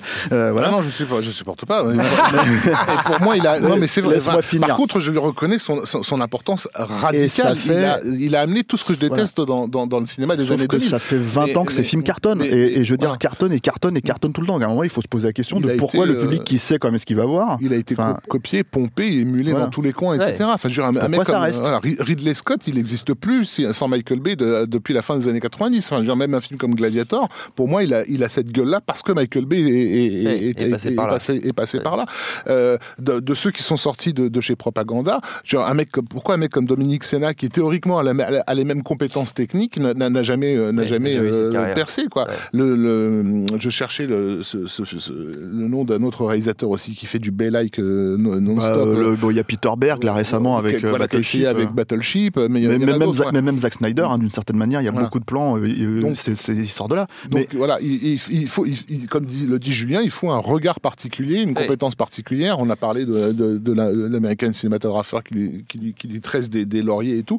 Il a il, a une, une compétence de professionnel qui est absolument euh, et, immanquable. aussi, quoi. et aussi un rythme, c'est-à-dire qu'il a réussi dans, le, dans le, le- le montage à faire un rythme. Moi, je voulais juste dire un tout petit truc sur Transformers, mais euh, pour enchaîner on, après sur on la. continue ce sur truc, le oui. 2, allons-y. Mais ce qui est- hein. parce que ce qui est Non, non, intéressant, mais- mais ce qui peut aussi permettre aussi d'enchaîner d'ailleurs sur le 2, c'est que il faut aussi rappeler, euh, parce que c'est intéressant, ça, c'est- pas un gros budget le premier Transformers. Euh, le, le- la fin à, à- à Downton, en fait, euh, à, à- l'aune de ce qu'il veut dépeindre, hein, euh, ça a été tourné dans le, dans le backlot de C'était un peu, un peu cheap. Ils ont réussi à rajouter quelques plans, notamment quand euh, il y a le cube là, qui touche des trucs, puis il y a le. Il y, a un- il y a un distributeur de boissons, par exemple, qui se, qui se transforme, etc. En Xbox. Voilà, mais, mais, mais par exemple, bah, euh, Michael Bay, il a, il, a, il a réutilisé en fait des plans qu'il avait déjà exploités auparavant, euh, des, des, des- Ouais. des chutes en fait. Ce qui est marrant parce que il y a, je parlais d'une bulle en fait. Michael Bay, c'est un monde en fait. C'est, il a créé son propre univers quoi. Et, le- et finalement, le BM. monde de Transformers, mais oui, mais euh, ce que les, les Transformers côtoient les personnages de, de, de même de Pearl Harbor, tu vois quelque Ouais. part. Et, et, Je crois euh, que c'est une grande partie de The Island, justement, d'ailleurs, qu'il a réutilisé. Ah, mais c'est dans le 3, hein, c'est dans Transformers 3. je Dans le 1, il a réutilisé Ah, des trucs. 1, ouais, ouais. ouais. Et Il y, a- il y a aussi, euh, et ça on en reparlera aussi peut-être avec 13 Hours, sa collaboration euh, avec la- l'armée euh, américaine qui va extrêmement euh, s'accentuer à partir de Transformers. C'est-à-dire qu'il lui donne beaucoup, beaucoup de matériel, mais parce qu'ils se servent aussi de ces images pour enrôler euh, de, de- de la chair fraîche à canon, ce qui n'est pas très glorieux, mais c'est un Ouais. fait, ça fait partie de l'univers de Michael Bay. Et, euh, et le truc aussi qui est intéressant aussi sur, sur Transformers, c'est que sur ce type de production-là, ils sont pas 36 000 à faire ça.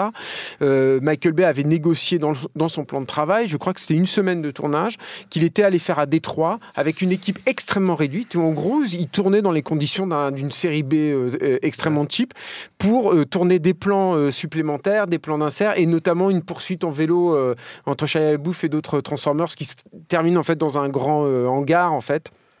Et donc voilà, il, il a, il, il a ce mode de fonctionnement là où euh, d'un côté euh, on, on ne regarde pas la dépense, euh, j'ai dépensé sans compter et c'est ça aussi ce qu'on aime je pense chez lui, enfin moi en tout cas c'est t'as l'impression que tu es dans un gros magasin de bonbons puis c'est open bar, tu bouffes tout ce que tu veux puis voilà.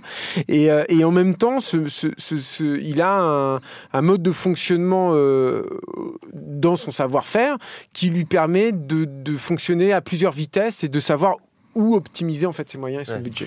Euh, Pour, pour, pour, pour parler de Transformers 2 et vraiment aller plus vite sur Transformers de manière générale, le, le truc avec Transformers 2, c'est que on parlait du film d'auteur entre guillemets de Michael Bay qui était Bad Boys 2, et moi je trouve que Transformers 2 en fait partie aussi euh, Hmm. pour des raisons en plus limite euh, encore une fois contextuelles, c'est-à-dire que à l'époque où Transformers 2 a été lancé, et Paramount hein, le voulait parce que ça a été un carton le premier Transformers.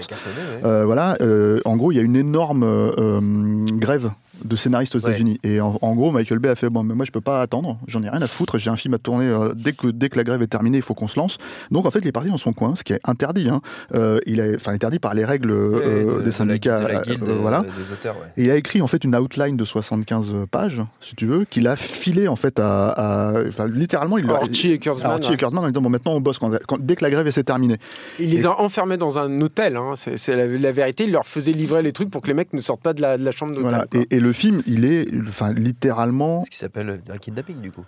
en plus, ouais. bah, Mais- on et, le, dessus. et- et le film, je pense, c'est on parlait de, on parlait de la, de dire, on va dire entre guillemets, tu fais Gremlins avec les Transformers sur le premier. Celui-là, c'est littéralement Gremlins 2, sauf que, euh, c'est-à-dire le ça de Michael Bay qui est transcrit à l'écran pour moi. Ouais. Euh, si ce n'est que je pense, hein, euh, effectivement, qu'un mec comme John Dante, c'est un vrai mec sympa, anard, un peu taré, un peu machin, un vrai, un vrai fêlé. Michael Bay, je pense, hein, il y a un niveau de connarditude euh, un petit peu ancré dans le bonhomme, tu vois, et du coup, elle ressort énormément dans Transformers 2. Et là, moi, je trouve que c'est un film extraordinairement fascinant à cause de ça. Ah ouais. Parce que c'est un film qui, on parlait des rats qui baisent, mais t'as pas que ça, putain, c'est tout le temps dans Transformers 2. T'as, un, un, un petit Transformers qui s'accroche à la jambe de Megan Fox pour la, pour la, pour, pour se frotter dessus, enfin, pour la humper. T'as- mais c'est, enfin, le film, il arrête pas. T'as, des gags tout le temps. T'as- je crois que t'as Euh, des gags de chiens qui baisent euh, aussi, enfin, ou dans Ouais, le 3, je sais euh, plus. bah, le, seul le- film, le seul film de l'histoire avec des, des, des vrais couilles en fond. Voilà. Ah, voilà, alors en fait, en fait, ça c'est un truc de dingue, c'est-à-dire que le mec arrive à tourner sur les pyramides de Gizeh, c'est ultra dur, c'est un- c'est une affaire d'État, littéralement. C'est une affaire d'État, tu ne vas pas poser tes caméras aux pyramides de Gizeh sans rien, quoi. Donc négociation, il paye rubis Avec sur l'ongle, machin, pour effectivement, comme vient de le dire Rafik, filmer au final John Turturro sous le, le- le trou de balle d'un Transformers où, où tu vois les deux baloches là qui sont en train de s'entrechoquer. sont en plus c'est à de hein, c'est fou. des boules c'est des boules de démolition tu vois Mm. donc le truc Ouais. c'est que en fait voilà il y a, il y a quand même une parce que tu as, une espèce de entre guillemets gravité une espèce de masse en fait qui, qui est importante dans, dans le fonctionnement des Transformers aussi même si ça reste relatif tu vois Euh, euh, parce qu'il se dit bon voilà et quand tu regardes le making of il l'explique Ça est dingue. tu vois la naissance du truc et tu ne comprends pas pourquoi la ce truc est sorti de son esprit. C'est-à-dire qu'il est assis avec le, le- le- le storyboarder et il lui dit Bon, allez, arrête, tu mets deux boules. Tu sais pas de quoi il parle. Mais Ouais. quand tu as vu le film, tu as compris. Ouais. Mais tu sais pas, quand tu là, tu mets deux boules. Et là, le mec, il regarde la caméra, vraiment, mais vraiment, il, se tourne vers la caméra, il regarde le mec, il, il rigole, tu vois. Et Michael Bay lui regarde, il fait Mais non, je suis très sérieux là. Et, et tu- et du coup, tu, tu- tu vois la détresse du mec dans son regard, tu vois. Et- ce, et- ce making of est hallucinant. Je pense qu'on parlait tout à l'heure de Bad Boys 2, mais je crois que c'est le c'est le truc où euh, enfin il passe vraiment pour un abruti quoi, Michael Bay tout le temps quoi. Il, il est chaud. Bah déjà, j'ai envie de dire, le hein. film, il le démontre, tu vois, quelque d'une certaine manière, mais, mais, mais, mais alors, encore une fois, c'est hyper chiadé, quoi. C'est-à-dire que c'est un Mm. film qui est hyper chiadé dans ce truc-là. Ça commence relativement gentiment. T'as, on va dire, euh, le problème après, c'est que t'as, on va dire, 5 sidekicks euh, toutes les 5 minutes. T'as, enfin, c'est, le film, il, il raconte rien. C'est-à-dire, il raconte littéralement rien. C'est, pour moi, je- pour moi, c'est Rivers 2001. C'est-à-dire que si tu veux comprendre l'âme humaine, euh, le- l'esprit humain, tu vois, tu regardes 2001. Si tu veux, si tu veux comprendre à quel point l'être humain peut être vicié, mauvais, euh, tu vois, etc., tu regardes, tu regardes Transformers 2. Et, et, et c'est vraiment un film. Ce qui euh, est fascinant hein, du coup. c'est- un- vraiment un film fascinant parce que tu te, 1002.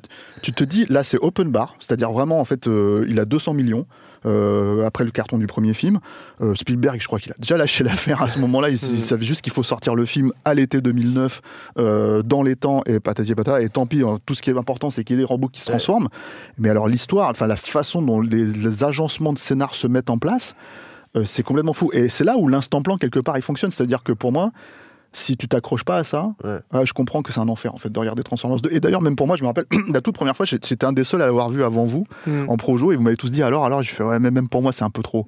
je suis retourné le voir la semaine d'après et j'ai fait ouais ça va. En fait, ça va. en fait Ah, ça, va. ça une ça fois que tu es habitué, une fois que tu sais, voilà. Mais le film il est complètement taré, c'est-à-dire que c'est voilà et c'est c'est des plans de Pearl Harbor je crois qu'il y a dans celui-là. Il a repris des plans de Pearl Harbor parce qu'il lui manquait des plans euh, voilà. Ah Et, oui, des, voilà. des porte-avions. Des porte-avions, c'est Mm. ça. Et, et- et voilà. Et en fait, mais tous les personnages, on va dire, s'il y a tant soit peu des personnages qui ont été un peu traités dans le premier, en fait, ils sont tous repris là. Et en fait, Ouais. on leur donne tous, euh, tu vois, t'as l'impression que c'est vraiment une étude de marché, mais en même temps, complètement, euh, comment dire, euh, déconnecté. C'est-à-dire, t'as les parents de, de LaBeouf, en fait, qui avaient un petit rôle, euh, on va dire, dans le premier. Bah là, ils sont tout le temps là, tu vois. Ça Euh, peut pas être un film de studio, c'est ça ce voilà. qu'on essaie de dire peut-être euh, de façon un peu C'est un pur quoi. film d'auteur. C'est-à-dire C'est un truc de fou quoi. c'est un film où il a, on l'a- on l'a laissé faire. Et en fait, quand tu laisses faire Michael Bay, qui est incapable, je pense, de développer une histoire, qui est incapable de développer un film, on va dire, pour des raisons, euh, genre, bon, alors on va part d'un point A, un point B, un point C pour arriver à la fin et tout ça, etc., etc., et ben ça donne ça. C'est-à-dire un film où le mec se repose sur tout ce qu'il a, quoi. Et euh, après, bon, bah, je pense que Transformers 3, 4 et 5, ça va être des films beaucoup plus contrôlés, en fait, euh, euh, mine de rien, euh, parce que tu peux pas faire, Bah, le, tu peux pas faire une franchise sur ça, quoi. Oui, oui, sur mais ces- très rapidement. Mais Tra-. Transformers 3, euh, euh, il- là, pour le coup, il essaie de raconter une histoire et c'est encore un peu. On se retrouve toujours dans la même problématique de Michael Bay. C'est pour ça que j'ai parlé rapidement du truc. C'est-à-dire que tu tapes une heure d'exposition pas intéressante avec des personnages pas intéressants, mais on essaie de te raconter un truc avec une trahison qui sont en plus tout pourris parce qu'il va, il, il bosse toujours avec les, à peu près les mêmes mecs. Je crois qu'il y avait Aaron Kruger là qui est arrivé Ouais, ouais. sur le sur le 3. Alors le 3 par contre. Il y a deux choses, c'est que euh, il y a une vraie volonté de développer. Je pense que c'est issu des frustrations sur le premier Transformers et sur la scène à, à Downton, Los Angeles. Il y a une vraie volonté de développer une grosse scène d'action à Chicago, là en l'occurrence, Une heure. et, et- et de, de bah, vraiment de faire un, un gros set piece qui dure très très longtemps. Et, on parlait tout à l'heure de la façon qu'il a de, de s'améliorer en fait, Michael Bay. Euh, pour moi là, c'est totalement évident sur une scène qui a euh, un découpage qui est euh, correct mais sans plus, mais par contre qui a une vraie scénographie d'action et qui pour le coup hyper intéressante, qui est une scène dans laquelle des personnages sont, euh, sont dans un immeuble, un étage très élevé un gratte-ciel plutôt qu'un immeuble. Et en fait, euh, le- l'immeuble est coupé en deux par un autre Transformers et il, il- il est en train de pivoter comme ça. Et les personnages en fait vont, vont glisser sur les différentes pentes en fait de l'immeuble à mesure qu'ils arrivent soit sur la paroi, soit sur le sol, etc. C'est une scène personnellement, je trouve que c'est une vraie bonne scène d'action. C'est une vraie bonne idée d'action. C'est une vraie bonne scénographie d'action et c'est une scène qui, moi, je trouve fonctionne. C'est peut-être une des scènes qui Et fonctionne. qui, et qui est issu de son esprit parce qu'il a ce fonctionnement-là. En fait, Mm. il, a, il a ce qu'on appelle, ce qu'on a appris à l'époque de, de, de premier Transformers, il a sa war Room, en fait, ce qu'il appelle la War Room, et en fait, il se, se fout dedans tout seul, et en fait, il commence à développer avec des figurines, des machins comme ça, des scènes d'action qu'il va faire. C'est exactement ce que Spielberg a pu faire sur, sur pas mal de ses films. aussi, Voilà, exactement. Et, et- et d'ailleurs, Spielberg lui-même voulait, lui disait, est-ce que tu me laisses rentrer dans la War Room pour qu'on développe des trucs ensemble? Et, et- et du coup, il y a quelques scènes d'action qui ont aussi été développées par Spielberg euh, en collaboration, mais c'est le seul cinéaste qu'il a laissé rentrer laissé avec rentrer, lui, en fait, ouais. dans, dans sa War Room, tu vois. Et le- L'autre truc qui me semble intéressant à, signaler dans Transformers 3, c'est que c'est son premier film en 3D. En 3D, ouais. Et, et c'est un film où il a dû abandonner euh, la pellicule. Alors lui, il fait partie des cinéastes, on ne le cite pas souvent là-dedans, Ouais. mais il est comme Spielberg, il est comme Nolan, il est très très attaché à la Ouais, pellicule. ouais. Et là, du coup, il va être obligé de mélanger les formes. C'est-à-dire qu'il y a un peu de tournage, il y a un peu de conversion dans Transformers 3, donc il y a un peu, de- un peu de pellicule, et mais il y a évidemment beaucoup d'imagerie euh, numérique. Alors, d'une part, moi, je trouve que le relief, il est à tomber dans Et James, Transformers Cam- 3. James Cameron l'avait félicité. Ah pour ouais, et, et en fait, ce qui est Bah, ils ont génial. bossé ensemble. hein. Et, et- et oui, il avait tourné avec l'épaisse hein. fusion, les, les, les rigs caméra 3D de, de, de Cameron. Et ce qui est super en fait dans le relief de Transformers 3, c'est que à cette époque-là, il y a beaucoup de règles. Il y avait les stéréographes, en fait, les gens qui sont des garants de bonne tenue de la 3D en fait sur le tournage. Et il y avait beaucoup de règles. On pouvait pas faire ça, on peut pas faire de jaillissement, peut, enfin, on peut pas faire de borcade, de trucs comme ça, de fumée, de trucs. Et Michael Bay étant Michael Bay, il essaye de tout casser au maximum en fait. Et, le truc que moi, dont, dont je me souviens très clairement quand j'ai vu le film au cinéma, je me suis dit mais putain on peut faire tout ça en fait avec le relief. Tu peux briser toutes ces règles-là et en plus tu obtiens tel et tel effet. Et du coup il y avait des choses dans, dans, les, dans la composition des plans et même, et c'est étonnant de dire ça de la part d'un Michael Bay, mais dans les raccords parfois qui, euh, des- des- qui, qui provoquaient en fait une sensation que moi j'ai même très peu revu en fait euh, dans le relief. Toute proportion gardée, c'est pareil, hein, mais il y a, y a- y a une inventivité là-dedans que je retrouve dans Hugo de Cabret de, De- de, Martin Scorsese. Et en plus, ça l'a conduit à un autre effet stylistique qui va beaucoup développer euh, ultérieurement, qui est ce mélange de supports, donc entre le numérique et la mais on y reviendra euh, brièvement sur Pen Gain. Et après, donc, ouais, bon, Transformers 4 et 5, pour faire très rapide, vraiment, Transformers 4, tu sens que c'est un peu le truc où il, là, il a, Spielberg, il avait plus ou moins vraiment lâché la bride, c'est-à-dire que d'un seul coup, il fallait réinventer, on savait plus quoi faire avec Shia LaBeouf dans le 3, donc là, on te fout Ouais. Marky Mark à la place, tu vois, Mark Wahlberg, avec lequel il venait de tourner euh, Pen and Gain, mais ça, on y vient après, parce qu'on finit la, la boucle Transformers, on va dire. Et euh, c'est un film qui drague énormément la Chine, Ouais. euh, vraiment, et ça se sent, ça se tourne là-bas, avec des problématiques artistiques, on va dire que en Chine, tu pouvais pas, sur ces films-là, tu peux pas montrer des flingues, donc en fait, il fallait customiser des faux flingues euh, De- de l'espace. de l'espace alien, tu vois, pour que Mark Wahlberg ait quelque chose à jouer, parce qu'en fait, plus ou moins, en gros, ça de- c'était, en fait, le choix, c'était soit Mark Wahlberg, et on avait parlé de Jason Statham à un moment donné euh, pour, pour le rôle, ou alors euh, The Rock, tu vois. Donc c'est vraiment, Ouais. euh, on, en, on en était là, il fallait surmuscler euh, Ouais. euh, ce personnage de Gringalet qui était euh, chez la bouffe dont on voulait plus. Et voilà. Et euh, bon, le film, moi, je trouve qu'il a ce mérite, euh, on va dire, euh, d'action, ce genre de truc. C'est pas, voilà, c'est-à-dire qu'à un moment donné, tu arrives au quatrième film, tu te dis, bon, est-ce que tout n'a pas été raconté Ouais. déjà euh, dans Transformers? Et euh, je, je retiendrai. Euh, un truc en fait qui m'a fait un peu halluciner à l'époque euh, du film, mais comme quoi, euh, voilà, c'est-à-dire que comme on a reproché beaucoup de choses à, à Transformers 2, notamment les 15 000 sidekicks qu'il pouvait y avoir, il y en a un dans le film Ouais. qui décarre et qui décarre vraiment. C'est-à-dire, c'est un truc que tu, c'est limite un interdit, hein, je pense, dans les blockbusters hollywoodiens, de faire décarrer le sidekick, tu vois, de le Ouais. faire crever. Il crève. C'est-à-dire un sidekick qui crève vraiment. Moi, je me suis dit non, il est pas mort. Tu vois, c'est quand j'ai Ouais. vu la scène, parce que la scène, la scène est en plus un peu absurde. Tu, tu Ouais. le vois, il se fait plus ou moins geler sur, enfin pas geler sur place, mais pulvériser sur place, Ouais. et il se désintègre un peu à la manière de, de Infinity War, ce genre de truc, quoi. Et en fait, il décarre comme ça, et on ne le remplace plus jamais. C'est TJ Miller et euh, qui était donc la, la petite star du moment en fait qu'ils ont casé. Et ça, j'ai trouvé ça hyper euh, étonnant en fait, même de la part de Michael Bay, parce que je me suis dit c'est le seul qui peut s'autoriser une- un truc, Ouais. une digression comme ça. que C'est Ouais. une digression hein, dans le film, il n'y a pas Ouais. de grand intérêt, mais c'est le seul qui peut se permettre d'une digression comme ça. euh, et le faire passer sans problème dans un film à euh, 250 Ouais. millions quoi. Et bon, moi j'ai envie de dire, je pense que le Transformer 5, euh, on, on avait fait un ciné à l'époque ensemble. Euh, Transformers 5, je pense que c'est, j'ai presque envie de dire, c'est Transformers de trop. Mais en fait, c'est même pas, c'est même pas vrai parce qu'il est Transformers de trop, c'est déjà le 2. Mais en vrai, euh, c'est surtout le truc où je pense qu'il est arrivé à terme de, de, quand on lui laisse faire son truc, quand, même quand il essaye de développer une histoire, il n'a plus rien vraiment à dire. Il y a des petits moments dans le film. hein.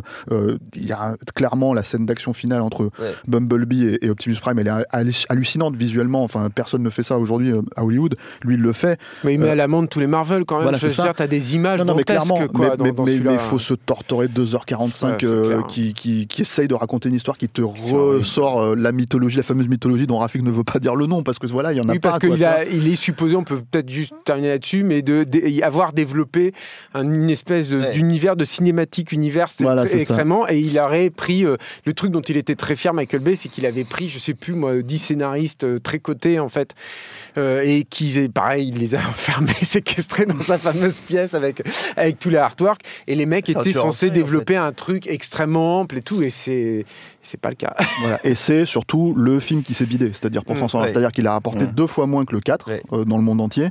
Et euh, bon, je pense Parce que qu'il a la- plus rien, il a plus de nouvelles atouts, je pense. aussi, Ouais, c'est ça. Et puis surtout, ça faisait 10 ans, ça fait 10 ans maintenant qu'il fait ça. Et grosso modo, même pour un Pen and Gain ou un 13 Hours entre, entre, entre, entre deux, enfin, je veux dire, voilà, tu peux pas avoir un, même, un, même un cinéaste comme Sam Raimi, il a tendance à se répéter sur un Spider-Man 3, tu vois, sur certains points. Donc là, Michael Bay, bon.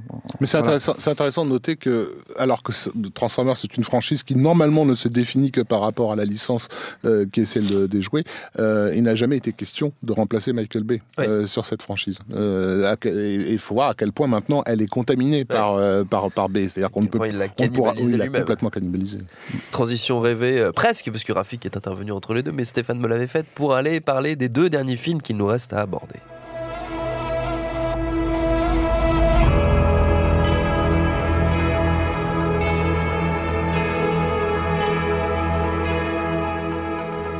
Beaucoup d'émotions euh, dans ce studio pour parler de, de Pain and Gain. Julien? C'est un film un peu miraculeux. Alors, c'est un truc juste pour le- le. Miraculeux, c'est la Mais première oui, oui, fois que j'entends ce je- Mais écoute, oui, parce que euh, Déjà, même, c'est un, film qu'il a développé pendant longtemps. même, même en étant un, un amateur de Michael Bay et tout, c'était pas évident euh, qu'il puisse euh, que dans, ce- dans, son, dans son monde, tout à coup, il puisse euh, d'une part euh, y avoir ces personnages-là. Et que lui puisse s'y intéresser et s'y intéresser de cette façon-là.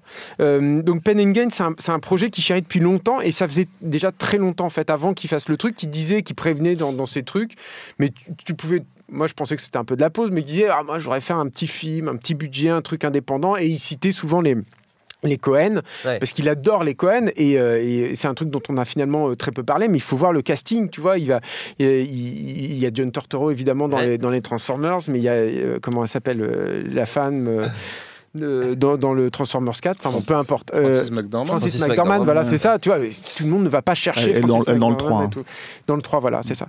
Et euh, euh, pas- oui, je suis désolé pour le pour le trou. Bref, et euh, donc il- lui, il adore, il adore les Cohen, et je pense qu'il adore aussi l'humour noir et l'espèce d'humanité un peu euh, euh, déviée, déviante que tu peux ressentir dans certains films des, des Cohen. Enfin, en tout cas, euh, c'est comme ça que moi je, je l'ai lu, mais il fallait qu'il trouve un projet là-dessus, puis il fallait qu'il puisse le faire, il fallait qu'on puisse le laisser le faire aussi. Parce que je pense que Michael Bay, il s'est retrouvé vis-à-vis des studios piégé en fait par son image et par ce qu'il est capable de faire. C'est-à-dire que pour l'instant, les films d'auteur de Michael Bay, c'est presque des accidents industriels. C'est-à-dire que c'est des films de studio qui ont dévié comme ça parce que c'est Michael Bay d'une part et puis parce qu'on lui a laissé peut-être un peu trop Ouais. de liberté et que le mec étant le mec, bah, il a réussi à obtenir ça Et il improvise beaucoup. et qu'il improvise énormément et il laisse beaucoup improviser aussi ses acteurs. Ça fait aussi partie des trucs euh, qu'on n'attend pas forcément d'un gars qui est réputé pour euh, violenter un peu ses comédiens, euh, s'intéresser avant tout à ses caméras et tout. Non, il les laisse énormément improviser et je, je pense qu'il y a un, un truc extrêmement ludique et chouette en fait à voir là-dessus. Et il les laisse improviser depuis le début. Hein. Il y a un des bloopers les plus connus en fait de The Rock où tu vois euh, Ed Harris qui commence à s'énerver parce qu'il est de plus en plus dans son personnage et qu'il n'arrive pas à sortir une réplique. Et, et ce- cette scène est absolument fascinante. Et tu te dis, bah, ça se passe aussi comme ça, quoi. Sur les films de Michael Bay, il n'y a pas que les artificiers qui ont leur mot à dire, mais ils s'intéressent aussi beaucoup aux comédiens.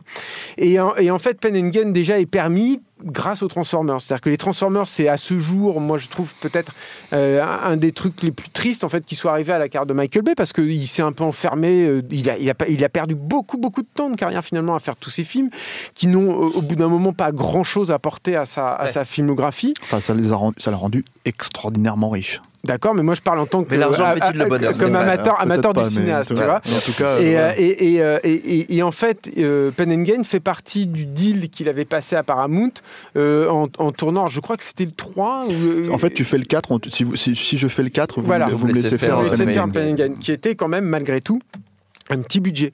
Euh, je crois que c'est euh, 20, 20, 20, 25, 20, ouais. 25 millions.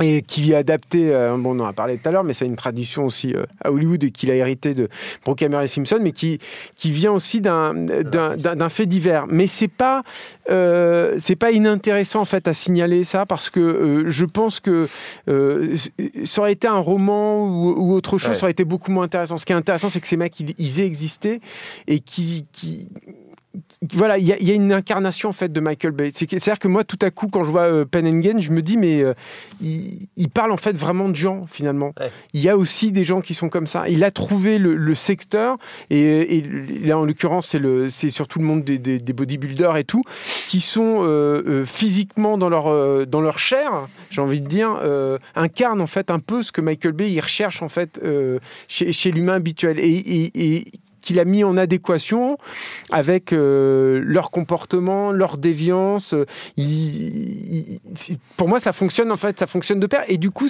tu te retrouves avec un film qui est extrêmement cohérent et aussi extrêmement cohérent dans sa forme, Euh, parce que finalement, ça reste du Michael Bay. Il le fait de la même façon, sauf qu'il le fait avec un plus petit budget. Et- Du coup, il mélange tout. Il y, a un, il y a un choc comme ça de support, de style de filmage, de GoPro avec des plans beaucoup plus léchés et tout, qui est, euh, qui est assez étonnant et qui sert extrêmement bien le propos en fait, Et, du film. et il a l'empathie en fait pour prêter de ces personnages-là. C'est-à-dire C'est qu'il comprend totalement que ces personnages-là veulent accéder à ce rêve américain. Ce que lui peut-être ne comprend pas, c'est qu'ils Mm. veulent pas travailler Ouais. pour ça, parce que lui, contrairement à ce que l'image en fait, c'est un très gros bosseur. Ouais.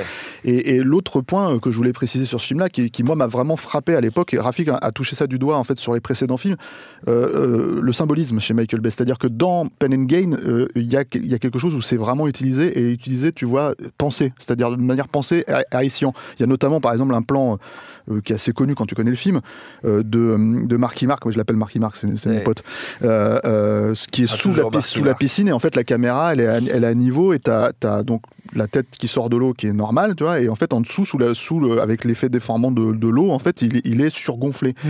Et c'est un euh, des euh, le morceau qu'on a passé il s'appelle I'm Big parce que c'est ce qu'il dit, I'm big, I'm strong, I'm machin, tu vois, je suis très fort, je suis machin. Et, et il utilise ça visuellement, c'est-à-dire que même si le mec le, le dit pas à ce moment-là dans le plan, enfin tu vois, c'est ce qu'il visualise. Michael Bay il le montre en termes de symbolique pure. Et pour moi, c'est vraiment la première fois où je me suis dit ah il a pensé ce plan pour dire quelque chose, pour que ce plan ait Ouais. du sens, Mais il y a un une- vrai sens. Il y a une adéquation totale d'ailleurs entre ces personnages qui cherchent à se gonfler énormément, à Mm. être et puis le style hyperbolique aussi de Michael Bay, quoi, tu vois, et, et en plus qui euh, là aussi où c'est merveilleux aussi Pen and Gain où c'est vraiment un film moi que je trouve totalement fascinant, c'est que il y a il y a il y a du coup il arrive aussi dans son travail avec les acteurs à révéler des choses qui sont hyper étonnantes. Le- Moi le, tr- le travail avec The Rock par exemple, enfin avec Don Johnson dans le film est ahurissant. Et ça ça fait aussi partie des expériences que je me permets de ramener. Je suis désolé, j'espère ne pas trop me, me raconter, mais quand la seule fois où j'ai pu interviewer Don Johnson, je voulais lui dire ça. Je voulais lui dire vous auriez mérité un Oscar parce que je le pense sincèrement. C'est vrai. Et c'est pareil, il a été euh, déstabilisé en fait par ça. Il, il, il y a pas cru en fait. C'est-à-dire que lui, je pense qu'il l'a abordé comme une farce.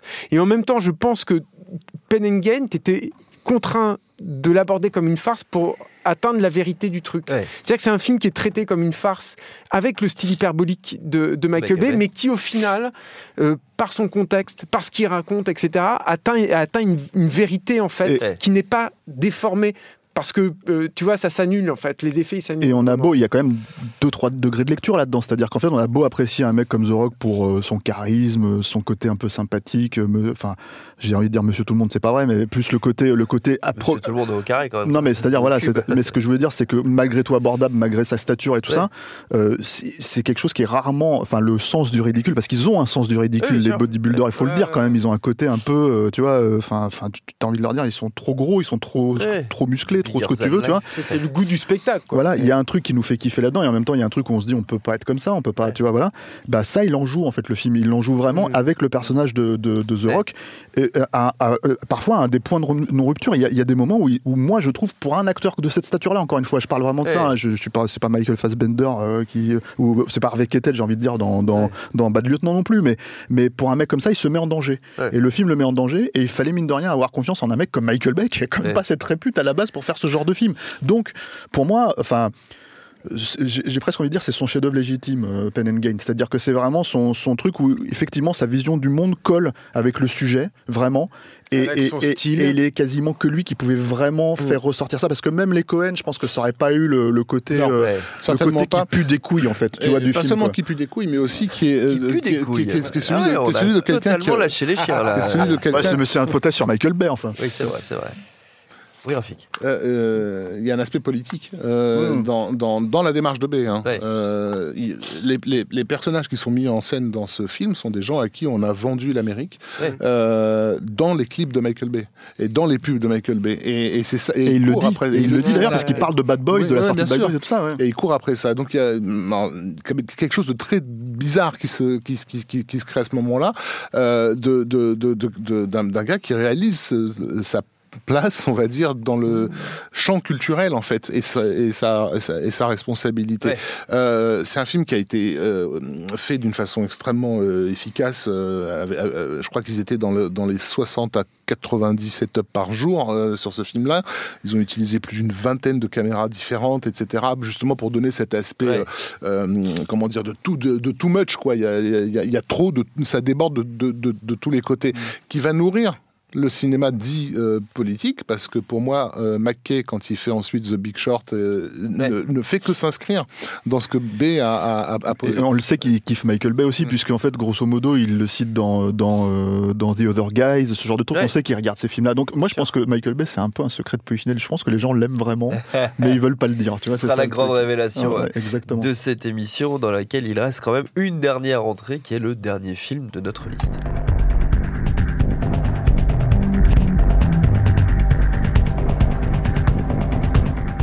Avant que je décède totalement du nez, euh, ce film c'est donc 13 Hours, les soldats secrets de Benghazi. Je traduis euh, à la volée comme ça parce que je suis polyglotte. Euh, Julien, on avait, on avait fait Stéphane un, Un podcast dessus à épisode de nos ciné euh, là-dessus à l'époque c'est sorti. Julien, c'est toi Oui, qui. non, je vais pas m'attarder dessus. En On plus, va, on va le traiter. Moi, je trouve Allez, que en 4 minutes. Voilà, moi je trouve que c'est pas un film qui est en plus euh, très très intéressant. Je crois me souvenir que ça faisait partie aussi de, de ce deal toujours avec Paramount de je vous fais un jeu un pour vous, un pour moi.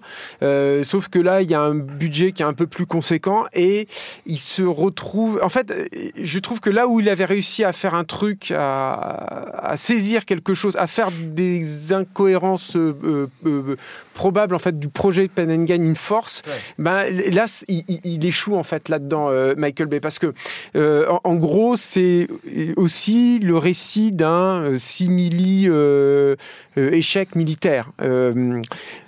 Sauf que euh, Sauf que c'est pas vraiment le cas. Sauf que le seul véritable propos, on va dire, du film, c'est ce sempiternel propos que nous sert Hollywood depuis les années 80 en particulier, qui est euh, les hommes de terrain contre les bureaucrates. Oui. euh, et euh, vous, vous y connaissez rien, mais nous, on est en train, on est les sacrifiés et, on, s'en prend plein la gueule. Ce qui, est un, un discours totalement légitime, mais qui est archi revu et, et le revoir encore une fois traité là, moi je sais que ça me, ça me saoule un peu, enfin j'ai pas trop envie de, de passer beaucoup de temps là-dessus. Et puis euh, je pense aussi que pour le coup, euh, le style euh, de Michael Bay et ce décalage par rapport à la réalité qui, je l'ai dit tout à l'heure, sert l'armée américaine à, à enrôler des, des jeunes Ouais. mecs en disant mais t'as vu finalement c'est cool quand tu vas aller te faire prendre une, une balle et tout à l'autre bout du monde c'est sympa. À mon sens ça, ça dessert totalement le film. C'est-à-dire que c'est il y a un truc qui est pas cohérent en fait, qui est pas logique là-dedans. Surtout que la caractérisation des personnages, peu ou prou, hein, pour moi, c'est la même que dans les Transformers. Et d'ailleurs, tu as les mêmes scènes avec les mecs qui parlent à leur famille par Skype et qui disent La, avec même, la même que Pearl Harbor, limite, Et- parce que c'est vraiment le même perso, en fait. C'est Oui, cinq oui, fois le même perso. comme je parle Pearl vraiment du quoi. rapport à la Ouais. famille, tu vois, du, du- de, la, de la révélation du cœur en fait des personnages, où on dit où la femme a dit ah mais t'as vu, euh, je, je- finalement je suis enceinte et tout. Enfin c'est c'est les mêmes trucs, c'est les mêmes gags avec les chiens, avec les trucs et tout.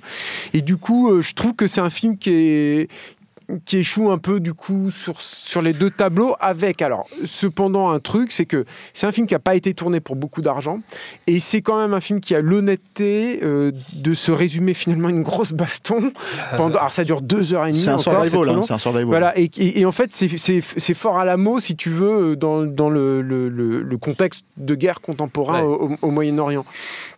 Et, euh, et, et du coup, un- un- t- au moins, tu as cette honnêteté-là de te dire bon, bah, tu as un truc qui est ramassé euh, dans le temps, dans l'espace, euh, et, euh, et puis ça, ça, va, ça va défourailler avec une espèce de tentative de te créer un peu de tension, un peu de truc un, un peu horrifique, parce que c'est aussi tout le problème du, du film, c'est que pour des raisons dramaturgiques, et c'est là où il rentre en conflit avec ce qu'il essaye de démontrer, bah, le- le- le- l'adversaire, en gros, c'est Assaut de Carpenter. Quoi. Enfin, c'est, Ouais. ça serait des zombies, ce serait la même chose, hein, vraiment. hein. Ils sont, euh, ils sont, je veux dire, il y a, il y a- et, et- et c'est encore un autre problème, c'est que même ça, il l'assume pas totalement. C'est-à-dire Ouais. que pendant tout le film, il te les montre comme des zombies, et puis à la fin, tu as quand même quelques plans avec les mamans qui viennent pleurer les cadavres et tout Puis sur le truc. t'as aussi des mecs qui viennent les aider, des mecs, ouais. des, des mecs du peuple dans le coin, etc. Donc- pour pas se faire de, de l'assimilation entre les euh, assaillants et le peuple euh, sur place, tu vois. Enfin voilà, ce genre de truc. Libyen. Donc il faut, il faut savoir, Oui, il faut Merci- vraiment. merci, Raph. euh, Ouais, sur- c'est- moi, je, suis, oui, je suis trop team américain là dans ma tête. Non, non, mais il faut, c'est il ça. faut, il faut savoir euh, trier le truc, en fait, si tu veux, pour apprécier 14 Hours, je trouve. C'est-à-dire que il, il faut que tu essayes d'y aller juste pour le, pour le spectacle. Et là, tu as quand même des trois trucs intéressants, notamment parce que on- on- je trouve que, enfin voilà, encore une fois, les trucs techniques, c'est sympa chez Michael Bay. Moi, là, il, il s'empare d'un ou- un outil qui est, je crois, assez nouveau pour lui, qui est le drone. Et il s'en sert comme une, vraiment une seconde caméra. Ça sent, hein, parce que le- tu sens que le drone, il a tourné, en fait, tout, tout le temps, tout le temps, tout le temps, tout le temps, et qu'ils ont récupéré des trucs. Ouais. Sauf que dans le montage et le dynamisme en fait de Michael Bay et avec le savoir-faire qui est le sien, parce que je trouve que même avec toutes les réserves que j'ai, 14 Hours, c'est un film qui est mieux découpé, mieux filmé par exemple que Pearl Harbor dans les scènes d'action. Euh, Il y a, il y a des, des- des trucs de dynamisme en fait, du coup, qui d'ampleur qui se dégagent en fait de ça, qui sont super payants. Évidemment, j'aurais préféré que le mec il réussisse à me découper l'espace, à Oui. me le faire comprendre et tout, parce que c'est pas les, les tentatives en fait de le faire qui manquent dans le film, et puis c'est pas non plus les indices visuels qui peuvent te, dans l'absolu te faciliter la lecture de l'espace. Mais bon, c'est un peu peine. Après, il y a une problématique, je pense, que c'est qu'on est on arrive à un point aujourd'hui dans sa carrière, Michael Bay, où il se cherche. C'est-à-dire que Rafik a pointé du doigt euh, ce que euh, Ridley Scott, la- la- la- la- les 20 dernières années de Ridley Scott doivent à Michael Bay, Ouais. dans Gladiator, dans La chute du Faucon Noir, par exemple. Et La chute du Faucon Noir, bah, c'est La chute du Faucon Noir de Michael Bay, ce film très 13 Hours. Alors moi, je trouve, je vais peut-être faire grincer des dents, euh, moi je trouve qu'il le fait mieux que La chute du Faucon Noir. C'est-à-dire que c'est un film qui est plus cohérent, c'est un film qui est, qui est mieux filmé, mieux shooté dans ce qu'il propose. Mais il arrive 15 ans après La chute du Faucon Noir et, le- et- et dans ce genre de cinéma-là. Et le problème, c'est que je pense qu'il essaye de faire des trucs, mais voilà, il se trouve pas là. Son prochain film, c'est un film Netflix qui est plus ou moins un film d'action euh, avec Ryan Reynolds euh, euh, et pas mal d'autres acteurs, un peu international. et, et voilà, c'est un film qui risque d'être diffusé que, principalement que sur Netflix. Et, On se retrouve avec la problématique des grands auteurs, c'est-à-dire que Burton, après qu'il ait fait Ed Wood, qu'est-ce qu'il peut faire en fait Ouais. C'est-à-dire que quand tu quand tu arrives à cette conscience-là de, de tes capacités, de ce que tu es, et que tu arrives à t'assumer à travers un film, et lui il l'a fait avec, avec euh, No Pain No Gain, hein, euh, euh, Michael Bay, et ben, qu'est- comment tu rebondis là-dessus? Comment tu te réinventes? Qu'est-ce que qu'est-ce que tu as exploré de toi-même quel, quel domaine en- encore tu vas pouvoir euh, investir avec ta caméra pour livrer quelque chose de neuf et qui te soit en même temps extrêmement personnel? Et je pense qu'aujourd'hui, les deux derniers films, enfin les films post-Pen and Gain de, de Michael Bay, c'est quand même parmi ses plus faibles. hein. Donc euh, je pense qu'on est vraiment dans cette problématique-là.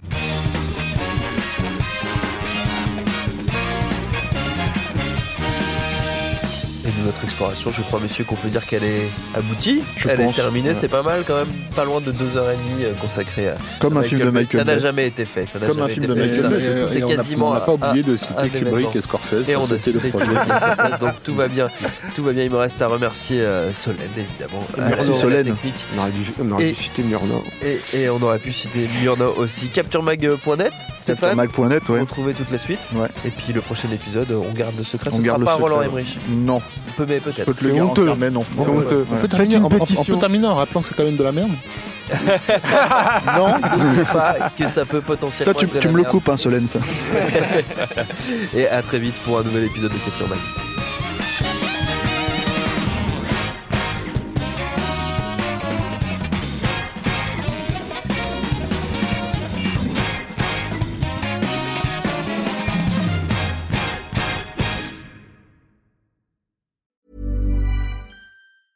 A lot can happen in three years, like a chatbot may be your new best friend. But what won't change? Needing health insurance. United Healthcare Tri Term Medical Plans, underwritten by Golden Rule Insurance Company, offer flexible, budget friendly coverage that lasts nearly three years in some states. Learn more at uh1.com.